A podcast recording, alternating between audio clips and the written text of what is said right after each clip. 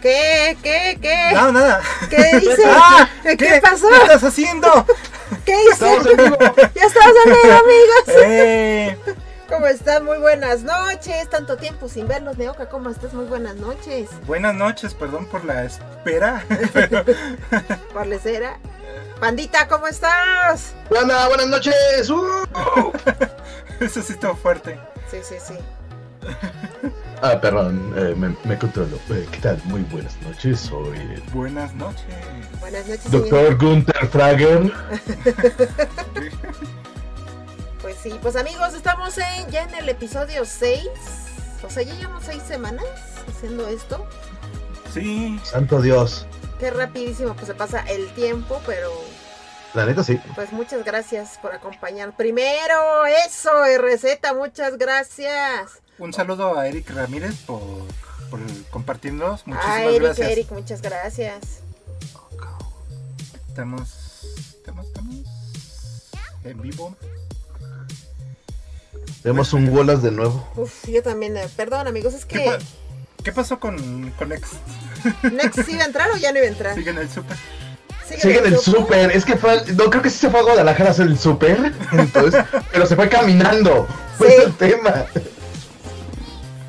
Ok, supongo que hoy nos vamos a contar con su hermosa presencia de nuestro querido. Uh, es con quien hago mi pareja cómico, mágico, fenomenal, con chistes malos. Perdóname, panda, por no ser especial. No, es que contigo no puedo porque tú me buleas. Perdón, es que yo- Ya llegó, ya llegó, ya llegó nuestro consene, Miguel. Te prometo llegó. que-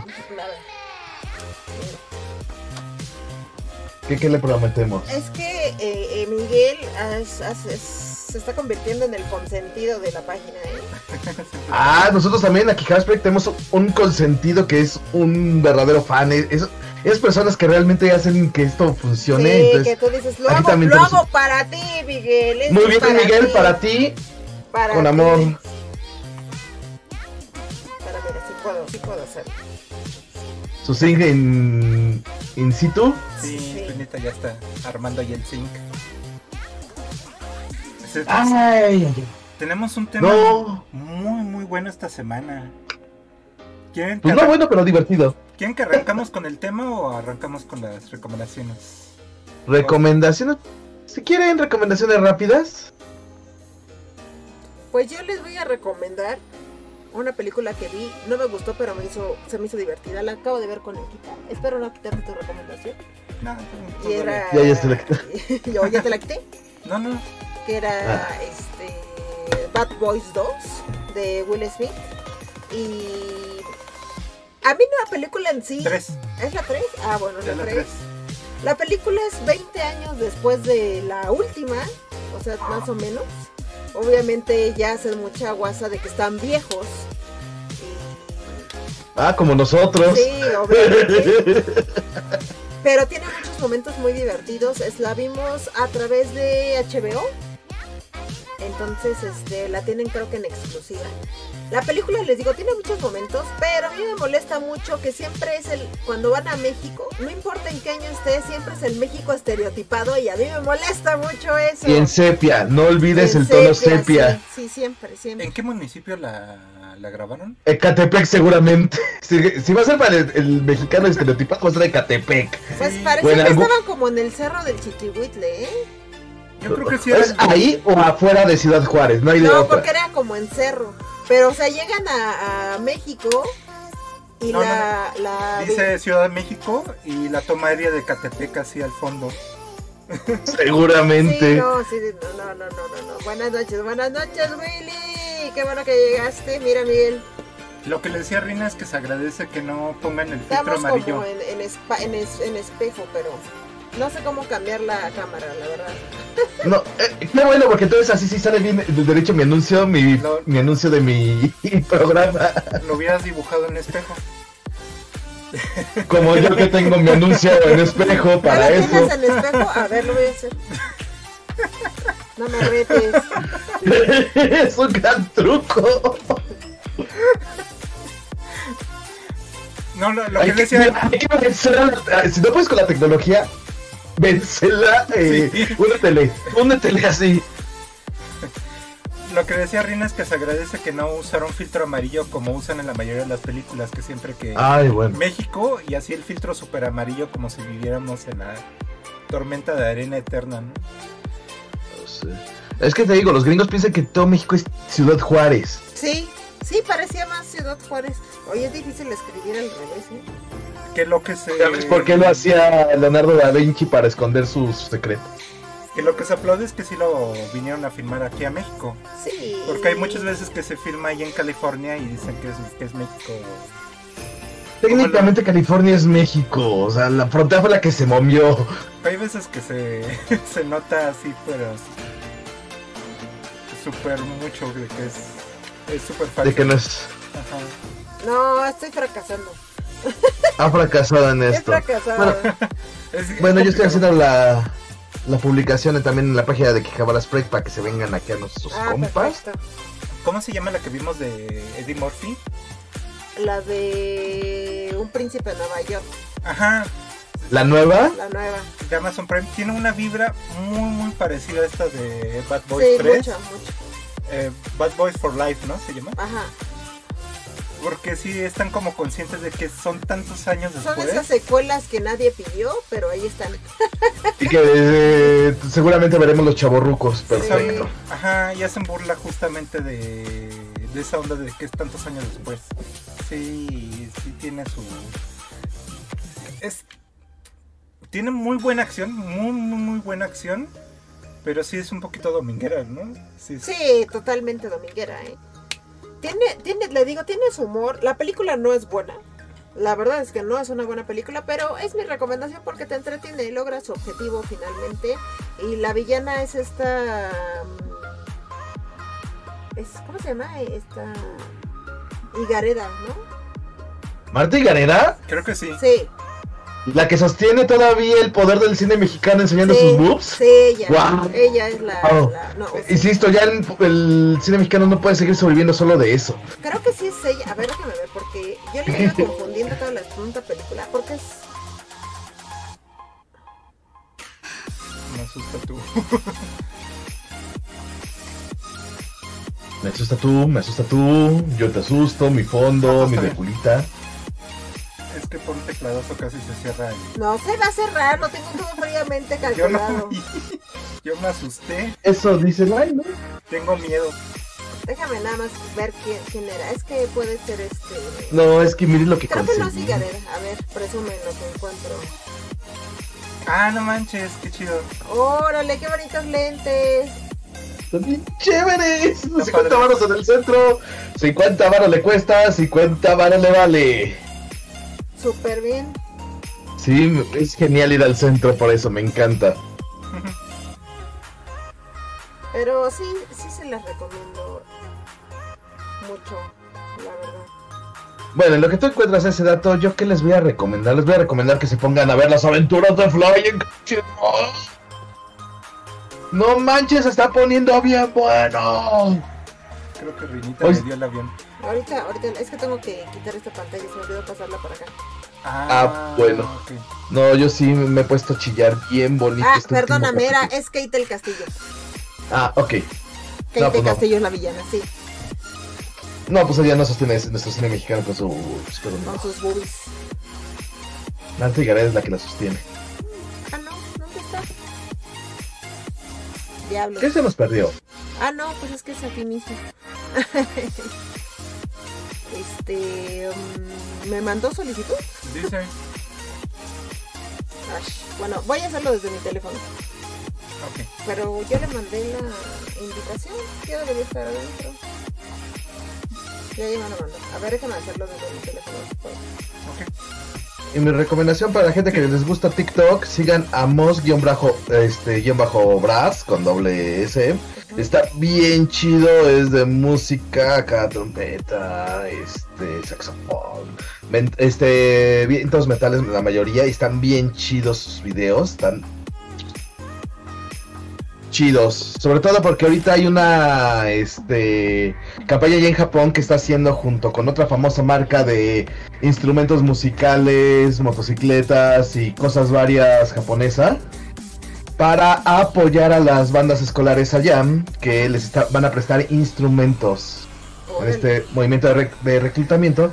Y está este, este agrupación MOS y también está este el anime de Hibike Euphonium, también este apoyando la promoción de esta nueva temática allá en Japón. Está chido, o sea, imagínate, allá sí es este una situación de, pues sí, vamos a evadir impuestos, digo, a deducir impuestos. Nadie dijo evadir.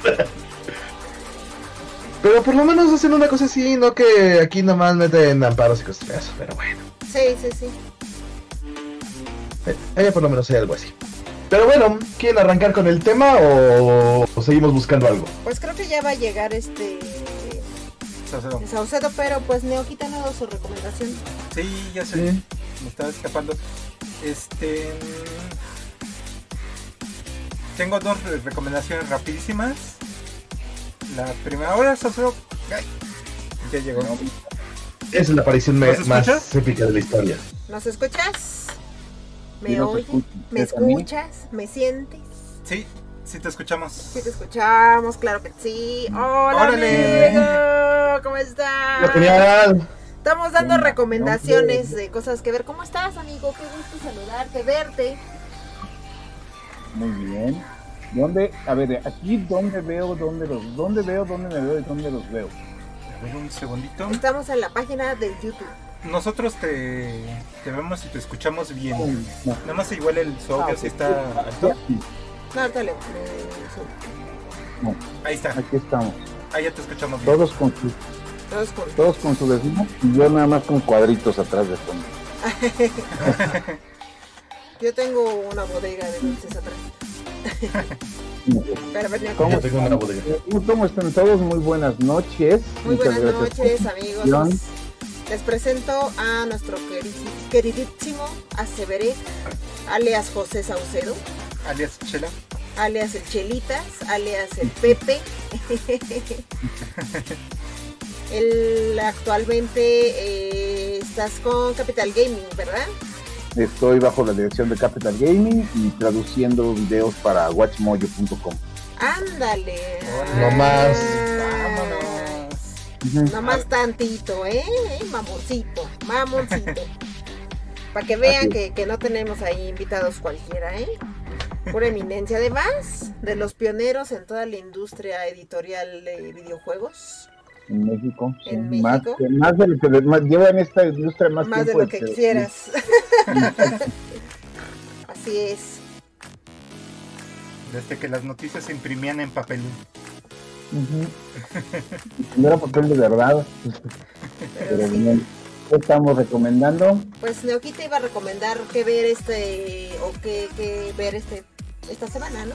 Sí, que ver que, jugar. La dinámica es que una vez a la semana ahí recomendamos algo que hemos estado disfrutando estos días. Pues ahí la recomendación particular, que es más... Ah, si no han visto The Walking Dead, es buen momento para maratonearlo. Ahorita ya se agregó la décima novena temporada, la penúltima, a Netflix. Yo me quedé en la 4, caray. Las primeras temporadas son muy buenas. Pero yo me quedé en la 2. Y estas últimas dos, tres temporadas sí está un poco flojo el asunto, pero pues si ya estás enganchado ya... Pues yo me desenganché en la 4. Repito. Entonces bueno, esta última temporada yo me la he estado aventando así como acompañado de unos buenos juegos de celular. Solo como para escuchar, ¿no? Sí. Entonces, ¿tu recomendación? La aburrida serie de The Walking Dead. Sí. Ruido blanco, básicamente. ¿Y tú, mi querido? Es que no he visto mucho, no he visto mucho esta semana. No he visto nada. No, es que como Walking Dead. Walking Dead es una serie que, que literal está muerta, pero nadie se lo ha dicho. sí. sí. Nació muerto. no, no nació muerto porque las primeras temporadas son muy buenas. El único recuerdo que tengo de Walking Dead es que cuando salió la primera temporada, yo me había ido de mochilazo a San Francisco con un amigo que iba, eh, que iba decidido a comprar los cómics en una tienda. Y cuando fuimos, comprar la colección completa de cómics en esa tienda era el equivalente a no tener ni siquiera para regresar. Órale. entonces desistió de su idea y nomás no. Yo no he visto capítulos, solo he visto memes. mi, única, referencia real de The Walking Dead es que el cuate que creó el cómic con el que se basó esa serie es el mismo cuate que hizo para Amazon Prime ahorita la serie de Invincible, que es una serie que empezó en, que es una serie de superhéroes, una animal, serie animada de superhéroes, que empezó en todos los lugares comunes en donde puedan dar una película de superhéroes, con todas las referencias básicas, todos los elementos básicos, pero esos son los primeros cinco, cuatro capítulos y los últimos cuatro capítulos literal todo se va al carajo. Wow. Está muy buena. Muy buena. Y el último capítulo, véanlo, nomás que antes de que lo pongan les aviso dos cosas. La película, digo, la serie no es para niños. No es para de ninguna forma y bajo ningún aspecto. Y la segunda, póngale un plastiquito encima de la sala porque van a tener Ok. Y bueno, ese es por un lado. Y por otro lado, sí que en una muy buena recomendación, ahorita en Netflix se vio el viernes una caricatura que si ven el trailer dicen que está me, o sea, está intrascendente, pero véanla, se la recomiendo muchísimo. Se llama La familia Mitchell contra las máquinas. Sí, anda haciendo mucho ruido en redes. de hecho, terminando esto, nos vamos a poner a verla. La animación está increíble, los personajes están buenísimos, tienen escenas grandiosas y miren, para que yo lo admita, el doblaje está muy bueno. Sí, ¿eh? o sea, la verdad es que para darle con placer y gusto a este señor, está muy difícil, muy difícil. La, de la familia Mitchell contra las máquinas, yo voy a tener una plática este, más adelante en uno de los programas que manejamos en Capital Gaming sobre el tema. Pero está, o sea, me sorprendió de lo buena que está. O sea, no, no, yo creí que iba a ser así una sandez tipo DreamWorks o, o este una bobada, ¿no? Una bobada. pero no, está interesantona, digo, no es una trascendencia grande, pero está buena, o sea, por lo menos está por lo menos arribita del estándar, sobre todo para hacer una película animada de un servicio de streaming, ¿no? O sea, no, sí, sí, sí. ahí está. Y de videojuegos, pues estoy jugando yo este un RPG old school, old school, old school que salió para Nintendo Switch que se llama Bravely Default 2 que me atrapó porque es un RPG a la antigüita, estoy hablando de la antigüita a niveles Super Nintendo de esas épocas, entonces me clave. Y son de esos juegos en donde literalmente me puedo, empezar a jugarle una hora y. Y te clavaste, ya sé. me voy a comer. pues así estamos. Súper bien. Pues hay una. Hay una pequeña aclaración. El cómic está mil veces mejor el de The Walking Dead que la serie tiene muchos lugares comunes, pero sí es una historia totalmente alterna, alterna. Entonces, si les gusta la serie o no les gusta tanto la serie, denle una oportunidad al cómic porque sí, sí vale muchísimo la pena. Y una aclaración de la recomendación que hice la, semana pasada. Hay una pequeña trampa en lo de los 7 días gratis de HBO dentro de Amazon Prime. En realidad son 5 porque al quinto día te, ya te, está intentando cobrar. Entonces, si van a echarse esa prueba de siete días, mejor denlo de baja el día 4. y pues de juegos, juego yo también ando ahorita jugando uno retro. Qué triste decirlo, porque no es tan retro, no retro, es más bien, ya tiene sus años, tiene 10 años. Yo estoy jugando ahorita los jueves Dantes Inferno y a la gente le está gustando mucho. Muchos de los que no lo conocían andan por ahí y los que lo jugaron 40 veces, pues este están ahí echándome porras porque soy remanca. Muero a cada rato, pero esto es mi programa. Que ¿Cómo se, puede ser manco en tantos inferno? Esos machacabotones. Claro que no. No, sí, Está difícil. Es un buen God of War. Que luego después es un, es un dolor de cabeza sacarlas. Y, eso hace incluso que sus primeros, su primera hora, que es toda la secuencia de lo que le llaman el tutorial de enseñarte a hacer movimientos. Sí, es que te, ponen con un boss bien difícil que es la muerte para quitarle la guadaña. Y no manches. y lo estoy jugando normal. PSP y creo que sí lo tengo para consola. Yo estoy jugando ahorita en Xbox 360. PSP y además la gente de Electronic Arts lo, lo, acompañó con la versión animada de la historia del juego. Sí, sí, sí. De ese juego tengo muy mal recuerdo. No, ¿por qué? Yo lo es, amo. es que yo lo tuve que maratonear en dos días para una reseña que nunca fue publicada. No, bueno. Entonces yo ahí me estaba mal durmiendo, ahí pasándola ahí dos, tres rudo. Es un buen juego, o sea, al final del día, dentro de todo sí lo medio disfruté, pero pues bueno. El único recuerdo bueno que tengo de este juego fue, era cuando salió, estábamos, este, apenas mucha gente estaba aprendiendo a usar Twitter y Facebook, todo ese como medios. Y yo me acuerdo que un cuate salió y dijo que en su reseña que el juego era idéntico al libro. Y yo así fue. ¿Qué? Para los que no sepan, está basado en la Divina Comedia. Pero, en la primera parte de la Divina Comedia, que es infierno. Ajá. El infierno. que en teoría, y eso te lo digo porque yo estuve en la presentación de ese juego en Londres, el, el productor nos dijo nosotros, va a haber este purgatorio y va a haber paraíso y de hecho el juego termina con dándote la idea de que la historia va a continuar. Qué triste que no continúe. Pero, pues no continuó, digo, el juego era un clon de God of War a final de cuentas, un muy buen clon. La verdad es que algo que a mí me pasó es que yo jugué primero Dantes, luego jugué God of War y God of War a mí no me gustó, pero Dantes lo amé mucho. No sé por qué. Eh, ¿Qué God of War estamos hablando? ¿La trilogía de PlayStation 2? Ajá, el primero. a mí no me gustó el, el, el, primer God of War de PlayStation 2 te dice que ahí hay muy buenas ideas. El segundo God of War es no vamos a superar esto ni a madrazos. sí. El tercer God of War es aquí la historia se acabó. Todos los demás es vamos a sacar dinero y el God of War de PlayStation 4 fue borrón y cuenta nueva. Entonces, este, a mí se me hicieron muy buenos los God of War, sobre todo este, la, cómo implementaron todo el desmán de la mitología este, y todo, y todo manejando todas las historias y cómo crearon a todos los personajes. De hecho, es tan grande y tan sólido eso que cuando hacen la referencia en el God of War de PlayStation 4, cuando este cuate, spoiler, se ve obligado a regresar por las espadas de, por sus este, de los brazos encadenadas y todo, y se enfrenta de nuevo a Zeus y a Atena, te das cuenta de lo pesado que fue la historia de los tres capítulos originales el desarrollo de esa trama, o sea, God of War 1, 2, 3 y el de PlayStation 4 es muy bueno. Todos los demás, o sea, te, los puedes pasar. Los dos de PSP son curiosidades menores. Y Ascension no lo contamos. Sí, triste que... Ascension tiene la bronca de que God of War es Kratos está encabronado con los dioses del Olimpo. Entonces, si God of War Ascension es precuela, entonces este caso pues no estaba levemente molesto. Entonces, obviamente no importa. Sí. ¿no? Entonces, pero sí, ¿no?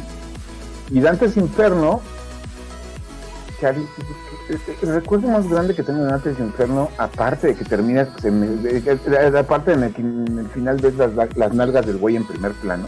No, bueno, ahí hay una.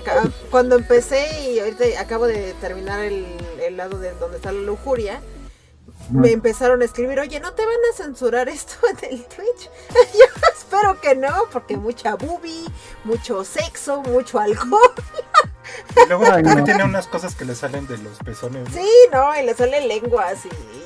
No, no, no, es una cosa muy erótica, sí. Pero bueno. Ah, Juan Pablo, te contesto rapidísimo esa pregunta. El pago físico para la tienda... Eh, ¿Mercado Pago? Eh, con Mercado... No, no, Mercado Pago. Bueno, sí. En la tienda de arcadestore.mx tenemos los pases digitales y ahí puedes pagar en Oxxo. Por si te interesa, Juan Pablo, con todo gusto, ahí te implementamos eso para que sea también, no sé si para ustedes. Pero bueno, ahora sí, vamos a tema. Está bueno el tema, espero que lo, lo podamos cubrir dentro del tiempo. Es la historia de, de PlayStation. Este lo que ha pasado no ha pasado a través de estas cinco generaciones y un poquito antes. Se arrancamos rápido diciendo ahí el detalle curioso que PlayStation, bueno, Sonic como tal tuvo una participación en el Super Nintendo haciendo el chip de audio. Muy, muy buen chip de audio que una hermosura. Esto generó una, una colaboración con Nintendo que iba a crear el dicen en Nintendo PlayStation. fue un prototipo que estuvo en años pasados en, gira a través de Estados Unidos de una consola que iban a hacer en conjunto Nintendo y, Sony, que al final del día nunca se dio.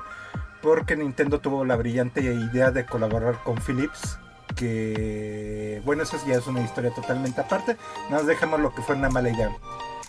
Entonces Sony decidió lanzarse a hacer el, el primer PlayStation que fue lanzado en 1994, que pues ahí por cuestiones de meses puede haber un poco de diferencia en diferentes regiones.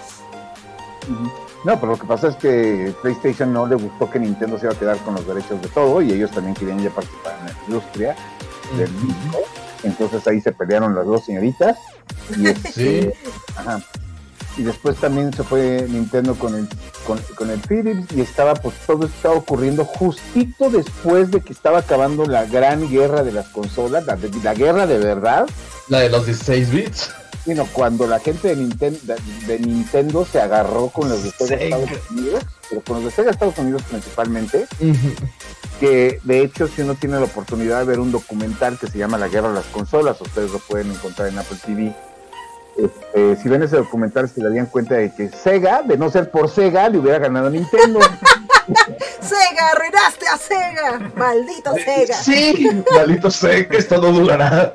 Sí, ¿no? De hecho, y, de hecho, Sega estaba tan bien parado en Mega Drive o Sega Genesis, dependiendo de la región donde están, en América y en Europa, que ya estaba empezando como que a tomar fuerza en Japón. Pero la bronca es que Sega cuando se vio de que Nintendo estaba preparando algo fuerte y que después Sony, ¿sabes qué? Siempre me voy a ir yo solito. Cometieron la soberana estupidez de acelerar el desarrollo y el, desarrollo de la consola que iba a ser su competencia directa contra la consola de Nintendo que siguiera el Super NES y contra la primera consola de PlayStation que fue el Saturno, el Sega Saturn. Que el Sega Saturn era una maravilla de hardware con una sola bronca. Tenía dos procesadores, no uno. Y poner en programación de acuerdo a esos dos procesadores era un pinche desmadre. Entonces, era muy caro el desarrollo, era muy lento el desarrollo. Y aunque el juego brillaba en consolas de. La consola brillaba con juegos en dos dimensiones, manejar ya polígonos y tridimensionales, pues como que sí sufría se bastante.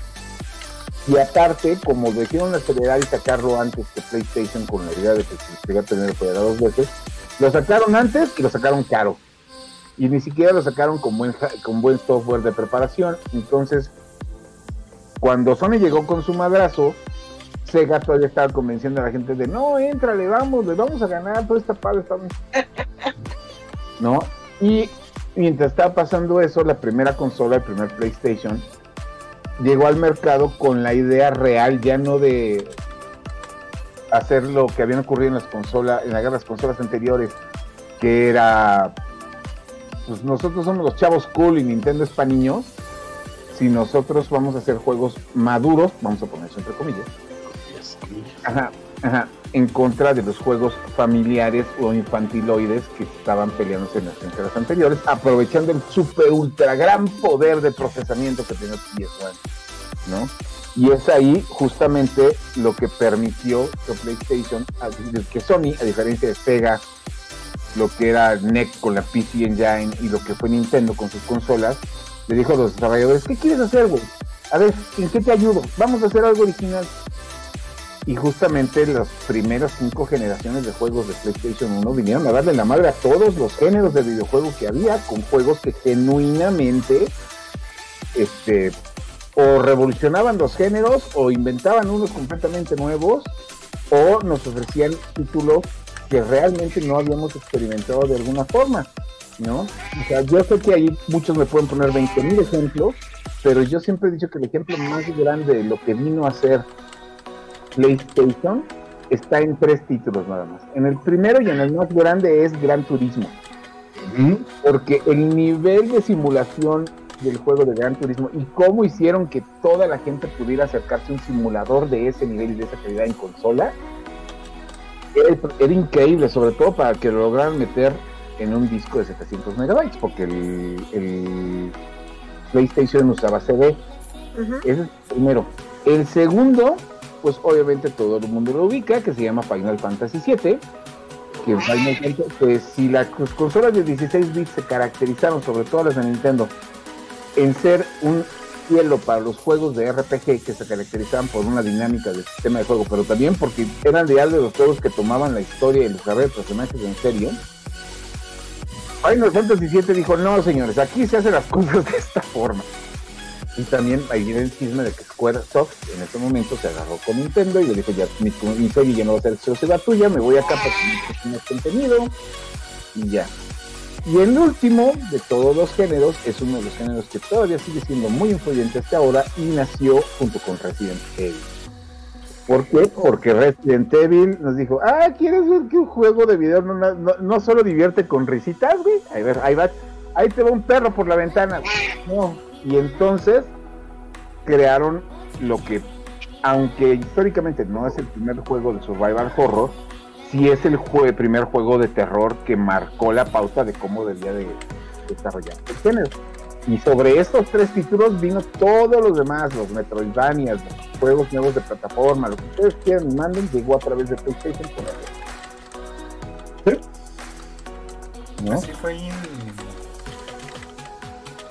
La ventaja para los desarrolladores fueron básicamente que el poder desarrollar sobre CD, sobre la plataforma PlayStation, era muchísimo más fácil, muchísimo más barato. Y como comentas, Auseo, pues también había más libertades. O sea, porque yo siento que sí, de lo que más le pegó a, Nintendo fue el seguir manteniendo su. Llamaban su sello de calidad, que era el darle ahí la, supervisión, ¿no? El contenido, mantenerlo lo más amigable, familiar posible. Y pues en PlayStation no había eso. PlayStation mientras nos hagas juegos y los hagas padres. No, sí, obviamente Nintendo, digo, PlayStation tenía sus lineamientos de censura, porque obviamente puedes hacer todo, pero tampoco te manches. Este, pero este eran mucho más laxos, más laxos que lo que era PlayStation, que lo que era Nintendo. Nintendo, ¿no? Como que aquí es, y es una cosa que caracterizaba PlayStation. O sea, PlayStation tendrá sus exclusivas, pero siempre ha tenido la fuerza de los third party. Muchos personajes de third party que no le pertenecen a Sony son sinónimos de consola, como es Crash Bandicoot, como es Cloud Drive, como es... Se me acaba de olvidar el nombre. La chava está que... Rider, Lara Croft. Rider, Lara Croft. Todos ellos, pues, no son personajes de PlayStation, pero se volvieron sinónimos. Icónicos de, de, la marca, sí. Es, es, Spyro de Dragon. Este... Juegazo. Sí, Son mucho. Que los del chat serán muy jóvenes para recordar, pero Lara Croft fue todo un sex symbol en aquel entonces. Se volvió toda una. Y una de las grandes troleadas en la segunda en el segundo juego. Con el código explosivo. No, y además el chiste es que hay. Tienen aquí dos trivias. Lara Croft funcionó siempre y sencillamente porque era mujer es lo único que la hizo trascender en, en un principio y porque a muchos jugadores les enseñó a jugar en juegos en 3D. O sea, lo que hizo Mario para los juegos de consola, Lara Croft lo hizo para los juegos de PC. ¿No? Pero les enseñó a jugar en, tres dimensiones. Y ahorita ves los juegos originales están horribles, ¿verdad? Sí, todo es poligonal. Oh, pues, deja nuestras cosas, deja nuestra basura. Ahorita justamente estaba haciendo una selección de las cinco consolas de sobremesa y el juego con el que más me vicié de cada una. Y pues sí, de la PlayStation 1. Si bien el Final Fantasy VII me gusta mucho, el 8 no sé por qué. La historia no es mejor, no, es mejor el juego, pero, pero yo creo que visualmente, este juego me vició.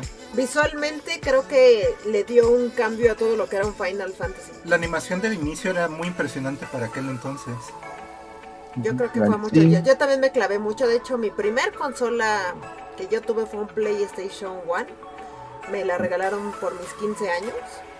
Y, o sea, mi primera consola antes que eso era un Atari 2600, ¿era? ¿O 27? Mm, que, tenía mi papá. Seguramente. Y de ahí mi brinco fue hacia un, un PlayStation 1. Y entre los miles de discos, porque me la compraron chipeada eso es importante. Chipeada de, de que te la vendían con 50 juegos diferentes. Entre ellos venía Final Fantasy VIII y yo me enamoré ahí totalmente de, de ese, este, de ese maldito juego estúpido. Es cual te amo. Te odio. Te odio, me caes mal, maldito emo. Algo genial de la, de la consola era el audio. Tú podías usar el PlayStation como reproducción de CDs regulares y los mismos juegos usaban el formato de, de CD para la música. Entonces de repente también ahí había como unos easter eggs de que si tú ponías tu, tu juego en un reproductor regular, si escuchabas ahí algunos... La, el soundtrack. Ajá, escuchabas las canciones y hay algunos extras. Por ejemplo, en el juego de Spawn, no me acuerdo cuál era el subtítulo de, ese juego, pero había una eh, entrevista a Todd McFarlane. No, el primer Castlevania, el Castlevania Symphony of the Night, que es que ah. también dieron a dar en la torre a los géneros, el, si ponías el, el CD, el, el, CD en un reproductor de CD normal, este decían que el, el, primer archivo no lo tocaras y el segundo era una pieza de soundtrack que nada más puedes escuchar así. De hecho, y había otro juego que de los tantos clones que sacaron de Pokémon para pelearse con ese con el fenómeno de las criaturas de bolsillo, para PlayStation salió uno que se llamaba Monster Rancher. Ah, los Monster Rancher, sí. Donde las criaturitas tú las creabas metiendo primero un, tu disco favorito, tu CD favorito al Play. El Play agarraba las rolas de ese disco y te creabas basado en, en el archivo de esas rolas una criatura específica para el juego que creo que es de los uno de los títulos que realmente hizo, uno de los pocos títulos que hizo realmente eso, ¿no? Y yo en mi caso, yo había dejado, en el momento en el que acabé al Link to the Past en el Super NES, dejé los videojuegos por la paz.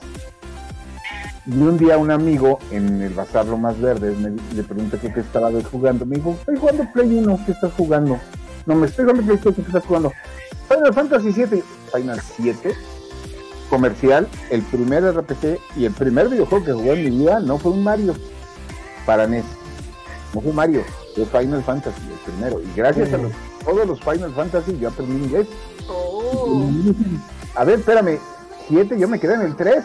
Sí, ¿tú, ¿En qué momento? 1, 2, 3, 4, a ver, espérame. Le pedí prestado su PlayStation con ese, con ese Final Fantasy y con el Symphony of the Night, porque para mí el, mi, juego favorito de NES era el Castlevania 3 Dracula's Curse. Ay. ¿Habían secuelas? Sí, habían secuelas. Y me los aventé. Y pues yo, como toda la gente en su momento, el Final Fantasy 7 fue donde yo empecé de nuevo con el vicio de llegar ya con el jefe final, con todo al máximo. Sí. En actitud de, a ver, güey, ¿qué le estabas diciendo a mi mamá? Sí, sí. Llegar mi maxeado, como se llamaba. Así es. Ahora sí, chavo. Ese es con uno. Y con otro, el. ¿Cómo se llama? Y en el Castlevania, ese juego lo jugué sin saber absolutamente nada. Lo acabé y no fue como hasta dos meses después que me dijeron que para que el jefe final no era el sacerdote, sino que tenía que tener unos lentes Ajá. para bastar al jefe de verdad. Y yo, ¿qué? Y ahí vamos de nuevo. Y, y es ahí cuando. Y realmente son de esas emociones, porque también una de las cosas que realmente ahora ya no se disfrutan tanto los videojuegos, puede que tú sin saber absolutamente nada te decían, no, güey, el, el, porcentaje de, exploración del castillo no es 100%. Órale. Yo voy en 193% y le sigo, yo sigo aprendiendo, yo sigo jugando el Castlevania. Lo tengo tanto en la Play 1, lo tengo para PSP, lo tengo en la Play 4 y obviamente en la Play 5. Y cada ratito le sigo aprendiendo cosas nuevas a ese juego. O sea, apenas. Este, ahorita aprendí un hechizo que era. Que me ha hecho la vida facilísima. Eso yo lo hubiera sabido hace 20 años. hubiera acabado el juego en un tercio de, la, de lo que me aventé en mi primer archivo. Debe ser como de 30 y feria de horas las que está en la memory card. Órale. las memory cards. Cierto, eran sagradas. O sea, sí, y y fue porque me puse a ver un gameplay y fue, ¿cómo ver Donagas hizo eso ese chavo? A ver, combinación de este escudo con esta arma.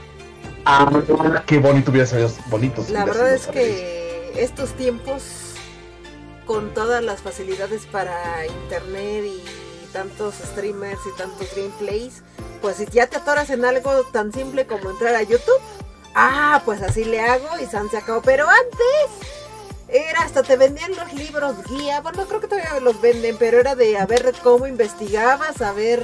O las revistas. O las revistas. traían ahí más o menos los Ya las trucos. 10 ya es un dolor de cabeza, ¿eh? Te lo digo porque el, el remake de Mortal Kombat que salió en el 2011, que es el que está basado en la película que acaba de salir, Sí. la guía está mal, porque la guía la mandaron a imprenta antes de que hicieran la revisión final del juego, Ah, donde bien. toda la combinación de movimientos, entonces la guía no te sirve de nada. Eso es uno. Otro ejemplo, en Final Fantasy XV, la guía de Final Fantasy XV de Prima Guide, todo ya lo cambiaron de lugar, cambiaron los requerimientos, cambiaron los formatos, cambiaron. Entonces la guía también ahí nada más la tengo de decoración porque no me sirve de absolutamente de nada. Ah, Porque el parche, de, el parche de día 1 del juego me modificó absolutamente todo. Sí. Me acordé de Silent Hill que hay un, un puzzle que, que es una combinación de, de teclas de piano. Y si no sabes de música, pues ahí te, te puedes vivir atorado un año hasta que Mm. salga la revista donde ya viene el- la respuesta. Estaban el legendario truco del, del, del, del piano de Silent, del primer Silent Hill. Sí, pero no. Y de PlayStation 1, digo, la, la consola tuvo más de mil juegos, muchos experimentales, muchos, muchos de esos juegos experimentales hay muchos memorables, incluyendo el mejor Final Fantasy que no está numerado, que es Final Fantasy Tactics. Tactics. Ah, juegazo. Ajá, una cantidad de experimentos de Capcom. El primer juego de Spider-Man en 3D bueno, Ay, ese era buenísimo. que fue hecho por los cuates que hicieron este uno de los juegos más influyentes de la historia, que fueron los juegos, los primeros dos juegos de Tommy Hawk. Ah, los de Tony también. Los de Tony Hawk. Eran. Que, que querían hacer un remake, pero que no tenían los derechos de la música que está haciendo justamente el lastre, ¿no? No, el remake ya salió, salió a finales del año pasado, el, el Tony Hawk Pro Skater 1 más 2, que traía toda la banda sonora anterior, más toda la banda, no, no, toda la banda sonora con algunas piezas nuevas. Es de los juegos más influyentes de la historia, igual los Madden, los FIFA, todos los juegos de deporte que marcaron historia, una gran cantidad de títulos basados en animes, en series animadas y cómics. Yo compraba muchos juegos. Había unos anime. infumables, los de anime. Ah, algunos pero eran estaba el, el Real Boat de Dragon Ball. Era Ay, no, eso era, eh, era una jo- el opening para mí era, oh, por Dios, ¿qué es esto? No, muchos lo veíamos por eso, pero no era horrible el juego. Sí, era un pero control más duro en un juego de peleas. Era un destroza controles porque las secuencias de choque de ondas era una cosa espantosa. Pero ahí estábamos todos jugándolo. Hay algunos que los recuerdas con cariño y ahorita los vuelves a ver y las gráficas Tú, era... No, qué horrible. ¿Cómo le entendía esto? Eh, acabas de definir toda la galería de, de Nintendo 64. De Play One. ¿no? ¿no? Y de ahí cuando PlayStation decidió saltar al PlayStation 2, estaba, pues todo el mundo estaba, venía la pelea fuerte porque Nintendo estaba sacadísimo de onda El DualShock 2. porque literal este los habían sacado de la- del, del PlayStation 1, los había les había metido el madrazo del año y los habían quitado de la dominancia del mercado. Sega, pues era Sega. Este, NEC ya nos quiso meter en cosas, SNK se mejor decidió hacer todo el trabajo de literal este, de manera directa, con este dejando sus consolas a cositas portátiles porque creían que ahí tenían algo de dominio. Sega hizo todavía el último intento con Dreamcast, pero muy adelantado, ¿no? El, eh, ahorita vamos para el Dreamcast porque el Dreamcast es este al final del tiempo de vida del PlayStation 2 y la consola competencia de Nintendo que era el Nintendo GameCube. Ujú. El Nintendo GameCube pues es como que estaba bonito. Tenía buenos juegos, pero realmente el no, no había forma de, de dominar porque todo lo bueno que hizo el PlayStation, el PS1, el PlayStation 2 lo mejoró Sí. y lo mejoró de manera exponencial. O sea, no nada más con secuelas de los juegos que ya habíamos visto, sino también con su poder gráfico permitió que muchos títulos pasaran de ser una secuela chingona a algo realmente legendario. Un ejemplo muy claro de esto, Metal Gear Solid 2, Ah, sí.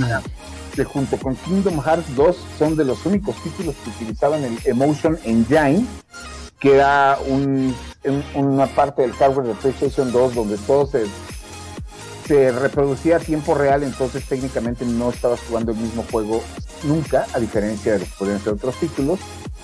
Otro juego también grande fue este de PlayStation 2 fue el Final Fantasy X, que era el primer Final Fantasy que no sé, tenía música sin ocasiones de voz. y, eso, impresionó demasiado, pues, ¿no? Hablando de Final Fantasy, también estuvo el Final Fantasy Online, que era para Play 2, que te permitía conectarte a internet, entonces pues era un mundo abierto de Final Fantasy que también revolucionó todo lo que es ahora pues tantos juegos que hay del estilo. Ah, no, pero todo, el rollo online en consola, aunque ya estuvo, ya está disponible en PlayStation e incluso hasta en GameCube, el que verdaderamente lo implementó y lo hizo bien fue el Dreamcast con el Fantasy Star Online. ¿no? Entonces ya sobre lo que estaba haciendo Dreamcast es cuando llegaron los demás, ah, se puede hacer esto y empezaron. Hasta ah, después, el rollo, online se consolidó con el Dreamcast. Creo que otro juego de los que transformó el Play 2 pues fue el Final Fantasy, el Resident Evil 4. El Resident Evil 4 no, el Resident Evil 4, acuérdate que durante dos, tres, no, durante tres años fue exclusiva de GameCube. Y la razón por la cual llegó junto con Beautiful Joe al PlayStation 2 fue porque en GameCube no vendió. Nada. Nada. Porque todo el mundo, quien quería, pues estaba todo el mundo con PlayStation. Y no en vano sigue siendo la consola más vendida. A pesar de que la DS con todos sus años y todo sigue ahí, pero todavía no le llega la, historia súper chistosa, triste, hilarante es que la gente de Microsoft tuvo una, una reunión previa con la gente de, Capcom y con el director de Resident Evil antes de que saliera el 4 y él ya estaba como internalizado de que él quería lanzarlo en, Xbox pero la junta se fue tal al, al, desastre, al bote de basura, o sea, fue una tan mala junta que es lo que determinó que después se llevara el Resident Evil 4 hacia, hacia Nintendo, hacia el GameCube. Sí, no, pero lo que pasa es que, pues ya sabes, llega, está, llegan los americanos a dar billetazos a la gente de Japón y los de Japón sí, güey, sí. No, pues, Justamente eso. el 90% de la culpa fue también del, del traductor, que llegaron así repartiendo billetazos que ni se dieron cuenta que el traductor que llevaron ni... Ni entendía. Ni entendía ni comunicaba nada. Entonces, Ay, F, F por el traductor. Y también en PlayStation 2 se dieron la libertad de muchos juegos experimentales. Vimos una increíble cantidad de juegos de terror, muchos muy buenos, muchos que se han olvidado por el paso del tiempo, pero que vaya que impactaron. El Silent Hill 2 era una maravilla. Este, Atlus, Fatal Frame. Los Fatal Frame. Atlus nos llegó este, a, a rotacar de propuestas interesantes. Capcom este, empezó a implementar el concepto, los conceptos de Resident Evil en otros títulos, este, como lo fue este, Hunting Ground, como lo fue Devil May Cry, como lo fue este, que, que, muchas otras este, elementos. Y hay juegos de terror que incluso mucha gente apenas los está descubriendo ahorita que fueron grandes en la época de PlayStation 2 como lo fue uno que a mí es mi, mi, favorito personal, y si ustedes lo buscan ahorita en, reventa de, coleccionistas, es carísimo, que se llama La Regla de las Rosas, Rule of Rose, que es un juego particularmente perturbador en su historia, aunque la dinámica del juego no es la, menor, pero por alguna razón cuesta como 10, 15 mil Sí, órale. Ese sí me super arrepiento de no haberlo comprado porque también hubo un momento que los estaban rematando. Hubo muchos juegos de Play 2 que llegó un momento que los veías en, creo que en Walmart o en otras tiendas, que los daban 100 pesos. Ah, 100 pesos, 200 pesos. Por ejemplo, una de las super metidas de patas, no me acuerdo qué cadena, es que el Shadow of the Colossus lo, lanzaron, era juego de lanzamiento, pero lo estaban vendiendo ahí en 200 pesos. Ajá, en remate en 200 pesos. O los vendían en bundle con este ICO también. Y te lo remataban. Y eso, no, pues, eso no es, no es muy... Yo siempre he dicho que en México no existe la cultura del videojuego, gente que valore y aprecie las producciones como tal. Entonces, se dan este tipo de, situaciones donde encuentras joyas ahí botadas. Antes de, o antes de la fecha de lanzamiento. Sí. No, o tal vez no, ya te antes de la fecha de lanzamiento. O sea, tú te ibas a dar una vuelta a los Game Rush o a los blockbusters y encontrabas maravillas en 75 pesos. Yo en un blockbuster de Guadalajara compré la serie completa de Onimusha, los cuatro juegos de ah, Onimusha. Buenísimo. Todavía sellados, cada uno en 70 pesos. Ah, con permiso. Yo también los compré baratísimos, sí. por eso yo los jugué y por eso tengo los Onimusha, porque también una situación muy parecida. Yo creo que fue en el de Pilares, imagínate. bueno, es que en el de Pilares terminaba todo. Y teníamos en otro ejemplo muy claro, a mí me pasó de cuando yo viajaba mucho a Los Ángeles a hacer las coberturas de eventos, que amigos de allá me decían, oye, güey, sí, es cierto que en México están regalando los Final Fantasy de PSP. Digo, sí, ¿me puedes traer dos? Güey, te puedo traer 20. ¿Cuántos quieres? Dice Memo. Eran imposibles de conseguir. El Final Fantasy Tactics para PSP aquí era moneda corriente. Sí, sí, sí. Igual, este, uno que también sí me, me, extrañó, sobre todo por México, pero bueno, era el Metroid Prime Trilogy, la primera edición que salió para Wii, venía en una cajita de metal. Y esa cajita de metal en México era, lo encontrabas por, por decenas en los blockbusters y en Estados Unidos eran leyenda urbana, entonces a mí me tocó llevarme varios de aquí para allá. Oh, mira quién lo diría, ¿no? Dice Memo que si alguno ha jugado Dino Crisis, uh, el Tenchu o algún juego de Crash Bandicoot. Pues yo jugué Hablando de esto, es también otro de los clásicos del PlayStation 1. El primero, no está Dino Crisis porque el tercero ya se me hizo bastante pinchazón. El 2 era el bueno. El 2 era el bueno. Yo nada más sabía del 1 y el 2. No, hubo. tuvo tres entregas. Y creo que uno de sus personajes salió en otros juegos de PlayStation. Mm. Ah, también otras cosas, bueno, que también me gustaba mucho, que también luego estaban las referencias de unos juegos en otros. Un RPG maravilloso que no tuvo secuela hasta, hasta que salió el PlayStation Vista, pero que sus dos primeros juegos salieron en PlayStation 1. Era Parasite Eve, que era el juego de RPG de terror de Square Enix. Ajá, y en el juego podías utilizar las armas de Squall de Final Fantasy VIII y sería un chocobo. Algo que a mí me gustó mucho del PlayStation es que empezaron a probar como versiones alternas de colores, o sea, no siempre era el negro. Yo, en mi caso, justo lo que dices, gracias a la falta de cultura de coleccionismo y valor a los videojuegos, yo me pude comprar el PlayStation 2 rosa japonés aquí en México. Me costó dos mil pesos y ahorita es una consola bastante cotizada porque es rara y difícil de conseguir por su color, porque fue de las mm. primeras cosas rositas, ya pensando también un poco más como en las chicas gamers, que siempre hemos estado, pero el mercado está dominado por los hombres. También como eran los precios de las consolas, ¿no? El Play 1 yo lo compré en 1900 creo. El... No, pues, yo la única consola de edición de especial que tuve casera fue el PlayStation 2, edición especial de Final Fantasy 12, pero porque tengo una obsesión muy personal con ese juego. el japonés que traía el emblema de los jueces. Sí, no, pero ahí está. Pero y además, ahí también en el PlayStation 2 se gestaron muchas de las series y muchos de los conceptos que ahorita mantienen vivos hoy. Como estábamos hablando del programa, ahí nació God of War pero también llegó la preciosidad que se llama este Shadow, las sombras del coloso, Shadow of the Colossus. Konami decidió darle el inicio formal a la franquicia de Castlevania con su primer capítulo en ¿cómo se llama? con el eh, Castlevania Lamento de la Inocencia. De hecho, si ustedes han visto la serie animada de Castlevania en Netflix, en la, creo que es la segunda temporada, y, casi al final, casi antes de llegar al final de, la segunda temporada de, ese Castlevania, bien todas las referencias de toxinos, incluyendo a Leon Belmont y todas las cosas que a, mí un juego que me... Yo, yo era mucho de ir a arcades, a las maquinitas. Yo no soy de jugar maquinitas per se, sino que a mí me gustan los simuladores. Entonces yo jugaba cosas como Samba de Amigo, jugaba el, este DJ Pro, no sé cómo se llama esa cosa que pasaba en las manos, y la Pompy Top, que es de baile.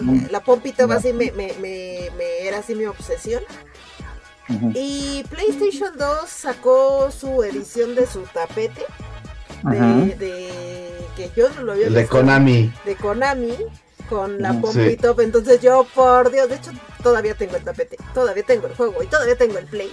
Qué buenas respuestas. Sí, los Dance Dance Revolution. No, esa tenía, saga. no tenía nada. O sea, yo nada más había visto los Dance Dance a través del Play 1, pero no creí que fueran a sacar una Pompy Top que era coreana. Dance Dance es japonesa. Y yo agradezco que hayan hecho tapetes simuladores. Sí, es que uno nunca lo, uno cuando es hardcore gamer no lo llega a sospechar, pero la forma en la que venden los juegos de baile, o sea, es impresionante, incluso a la fecha, o sea, digo, el último Dance Dance, digo, el último Just Dance de Ubisoft para Wii fue el del año pasado, o sea, y para Wii, o para Wii todavía hay, todavía sacan. De hecho, todo el mundo cuando fue la presentación fue, espera, ahí dice Wii. Porque hay gente que, exacto, que pues todavía se funciona la consola para, para Dance Dance. Y si les da, pues ellos no paran. De hecho, está, acabo de ver también que está para online. Con celular. Ah, está a ser súper incómodo porque tienes que bailar con el celular en la mano. No, de hecho no, ¿eh? Es bastante, mucho más accesible por lo menos. Otra de las características también en PlayStation 2 es que tuvimos contenidos adicionales en los juegos, pero grandes. O sea, cuando hacían las recopilaciones de juegos, sobre todo Capcom y Sega, Capcom y Konami, este, y el contenido adicional era genuinamente bueno. A lo que voy es darme cuenta, este, hace un par de años con este Capcom pues, hizo lo que, lo que hizo una Capcom y sacó de nuevo todos los juegos de Mega Man y todos los juegos de Mega Man X en colecciones bien bonitas, en dos ah, capítulos. Pero, las colecciones que salieron para PlayStation 2 traían los ocho juegos de Mega Man, más los dos juegos arcade, más el soundtrack, más remixes, más galería de arte, más entrevistas, más este el primer capítulo de la serie animada, y todo venía en el CD. Wow.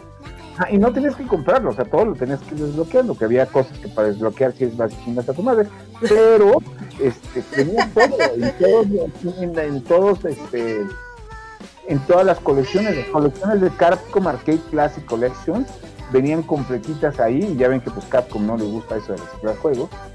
Este también estaban ahí, también tuvimos otros títulos este, un poquito más este, menos conservadores, que también fue cuando el Sega este, empezaron a sacar juegos también para PlayStation 2 cuando se dieron cuenta que iba para abajo. Este, y algunos títulos que salieron en exclusiva para originalmente para GameCube, pues terminaron saliendo en el Play 2 pues porque tenían que vender, como ocurrió justamente con la maravilloso Resident Evil 4. Claro. Y de hecho estaba un Resident Evil Online para para Play 2. ah, Resident Evil Outbreak Que el modem había que comprarlo aparte tenía su entrada y también tenía entrada para disco duro. Así es, que así corrías el Final Fantasy Y creo que también lanzaron un Linux para, para que convertir el Play 2 en computadora. Órale. El Play 2 fue una maravilla, es la consola más vendida a la fecha. Tuvo dos modelos, el PlayStation Slim, que era casi la, la, imagen era precursora de lo que iba a ser el diseño del PlayStation 3 el PlayStation grande. Este, y pues tuvimos grandes secuelas, grandes títulos, muchos juegos memorables, de las grandes franquicias también muchos grandes títulos. Y pues a la fecha tuvo muy buenos juegos de deportes también, ¿eh? o sea, sobre todo los de, yo sé que muy poca gente los juega, pero los NHL y todo eso. E incluso este, vio la llegada de una de mis series favoritas, que es el Burnout. Y yo de hecho, el Burnout, para quienes no lo sepan, es un juego que se centra en no tienes que ganar la carrera, pero tienes que asegurarte de que, los demás no lleguen. Saber chocar con, estilo. Eh, con estilo. Ese juego saca lo peor de mí. Ok. Creo que su más grande ventaja es haber sido un reproductor de DVDs. Que la que ah, entonces era la novedad para, para convencer a los papás. Era de. Es que también reproduce DVDs, entonces ya se lo convertía en como una consola familiar, ¿no? Un centro de entretenimiento.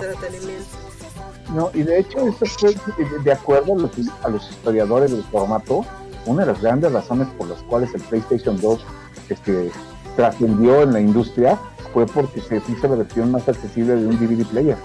Sí. Y luego, para la gente que lo tenía chipeado, ese DVD player era región libre. Entonces, ponerle de todo. De hecho, todavía mis DVDs región 1 todavía los tengo, los tengo que ver en, Play 2, por eso no lo he jubilado. La única desventaja que tenía en el PlayStation 2, al igual que el PlayStation 1, era la mentada tarjeta de memoria. en el momento en que la tarjeta, de memoria tronaba, es cuando tú ya decías, todo se puede ir. Sí, Todo se derrumbó dentro de dice, mí. Dice Miguel Velázquez que los únicos juegos que jugó en su infancia fueron los del celular de Nokia. Muchos, muchos jugamos esos celulares. Pero pues de ahí, de ahí, Ustedes- ajá. Perdón. No, no, no. No, pues de ahí ya para ya pasar al Play 3. Sí, Nomás pues, antes de pasar a Play 3, para nos saltamos el 2000.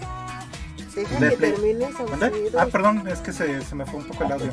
para los que son puristas, si quieren jugar la versión más pura, real y difícil de Kingdom Hearts, 1 o 2, No, Play 2. es PlayStation 2. Sí, O sea, de hecho, quienes confirmo. Ah, quienes somos fanáticos de Kingdom Hearts, cuando vimos que vencer a Sephiroth solo era un trofeo de bronce en PlayStation 3, mentamos mal. Vencer a Sephiroth en la versión de PlayStation 2 de Kingdom Hearts 1 es por lo menos compra asegurada de otro control. porque El que tienes lo vas a disfrutar. Sí. Ajá. Y, no- y- y para los que son fanáticos de Final Fantasy, no hay fanservice más grande que la pelea contra los mil Harles en Final Fan- en, en Kingdom Hearts 2, donde vas peleando con todos los personajes de Final 7 y de Final 8. Sí. Oh, super fan service. Sí. Eh, Así que cerramos con eso y para PlayStation 3 yo les voy a decir una cosa. Ay, incluso ustedes lo pueden buscar en YouTube. Eh, PlayStation 3, cuando hicieron la presentación de la consola en E3, en el Electronic Games, en el Electronic Entertainment Expo de Los Ángeles, yo estuve en esa conferencia de prensa y la, y la presentación del PlayStation 3 fue una cátedra de programación avanzada de funcionamiento de hardware a nivel sistema. No. Y lo mejor de esa cátedra es que cuando la única vez que toman en el público, van a ver una fila como de 30 reporteros jetones. Perdidos. a nadie le importó que los sistemas y que la programación y que los bits y que el desarrollo de la memoria y del RAM y que y los ¿Queremos multiflops. ok, vamos. No, no, aburridísimo esa conferencia. Y yo salgo literal jetón y un cuate dándome el, el, el, el- El codazo. Codazo. el vaso de güey, te estás roncando. Fue el E3 del. cuando presentaron el. creo que el Boomerang.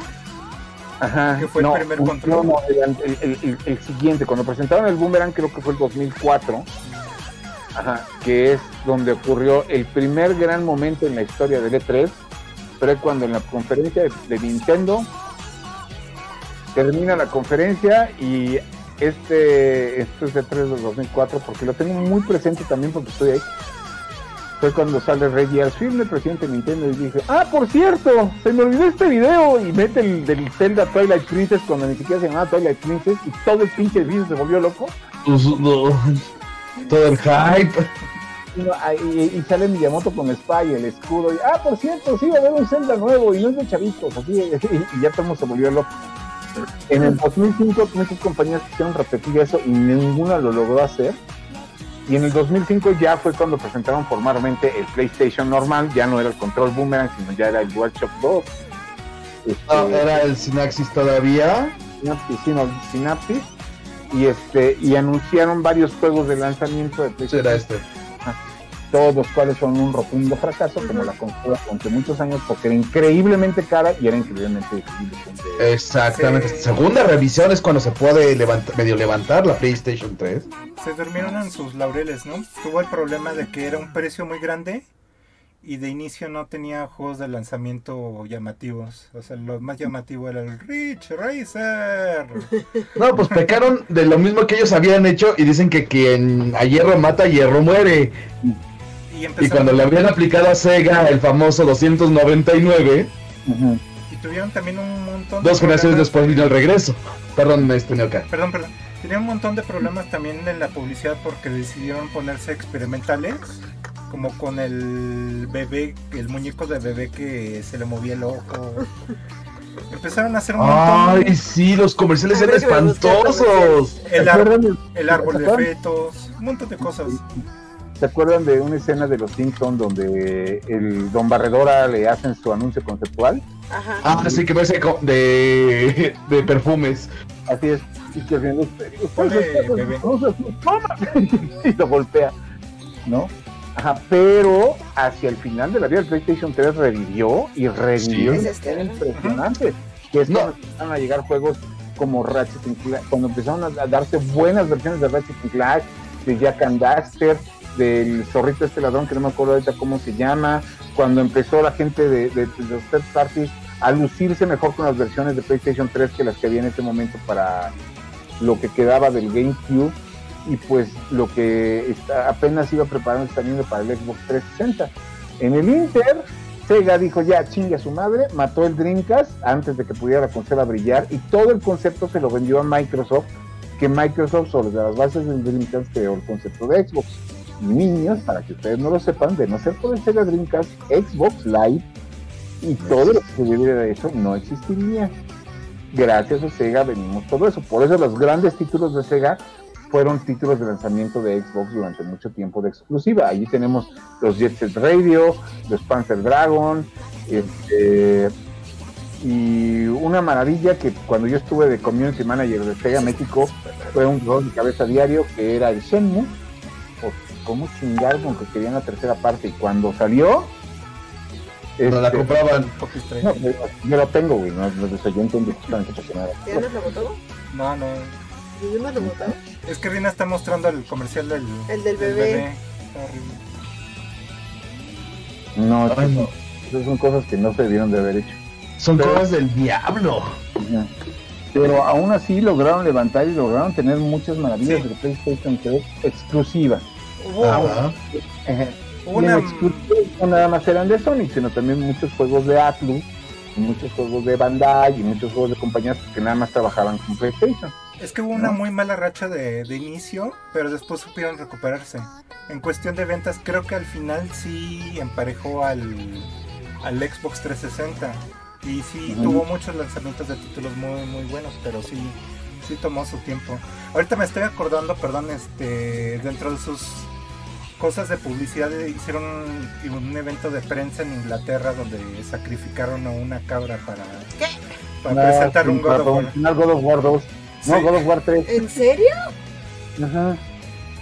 O sea, a nosotros nos invitaron a un evento para God of War 3 en, en Santa Mónica, donde pues estuvimos ahí con estatuitas este con estatuitas este, griegas, jugando el primer nivel del juego, para decirte, ¿quieres ver un juego espectacular? Sí, siéntate. Entonces, este, nos regalaron este, la sudadera con el tatuaje de Kratos, y creo que fue lo más memorable de ese viaje. Ah, y que nos metieron y conocimos todas las oficinas de Santa Mónica, incluyendo este, que en la selección, de hecho, por ahí debo tener todavía la foto una de las selecciones musicales de los desarrolladores cuando estaban trabajando en sus Crunch Hours era el primer disco de Rebelde. ¿En serio? Santa Macarena. y al final nos, nos, nos, compartieron de la comida oficial de los desarrolladores de Santa Mónica. Nos llenaron la mesa como con 30 Órale. Pagando con todos los desarrolladores, bien divertido. Sí, y creo. Pues ahí también fue cuando eh, dijeron que Play le copió a Wii porque sacaron su controlcito este con sensor para que jugaras este... Lo que pasa es que el, cuando lograron tumbar el Nintendo 64 que apenas si logró brillar con dos títulos y todo el mundo sabe que todos los juegos 64 que han envejecido mal es poco después de eso y después de que el GameCube tuvo todas las mentadas broncas de, lucha con los third parties y que nunca le, se pudo estar a nivel del PlayStation 2 y del primer Xbox, pues todo el mundo daba como por muerto a la compañía, al, Nintendo para la, para la guerra de las consolas que sí. de PlayStation 3. Se escuchaba como eres Team Xbox o Team Play siempre, Play 3. Ahí fue donde estuvo más. Sobre todo cuando empezaron la guerra de los, de los servicios online que, siempre todas las compañías han estado tres o cuatro pasos atrás de todo. Entonces Nintendo dice, pues vamos a hacer un juego con, con, sensor de movimiento. Y pues todos los hardcore gamers dijeron, no, tú nunca me vas a encontrar muerto con un control de wrestling del ridículo frente a la pantalla. Porque era la actitud de toda la gente ante el Nintendo Wii. Que no nadie. Qué ridículo, ¿cómo vas a hacer? hacer esto. Pero resulta que Nintendo, pues sí, ustedes 10.000 gamers mundiales no les vamos, van a jugar esto, pero ¿sabes qué? Hay millones de no gamers que les va a llamar la atención. Sí. Y, sí. y, hecho, y, hecho. y fue una trancazo. Me metieron un madrazo, pero así de esas cosas que, que, que o sea, que no te la esperabas. Yo estaba en las. La, uh, ustedes no están para saberlo ni yo para contarlo. Cuenta. Todos los E3, por lo menos que eran presenciales, hasta el último que fui, siempre terminando las, los días de la exhibición, cada compañía hace una fiesta.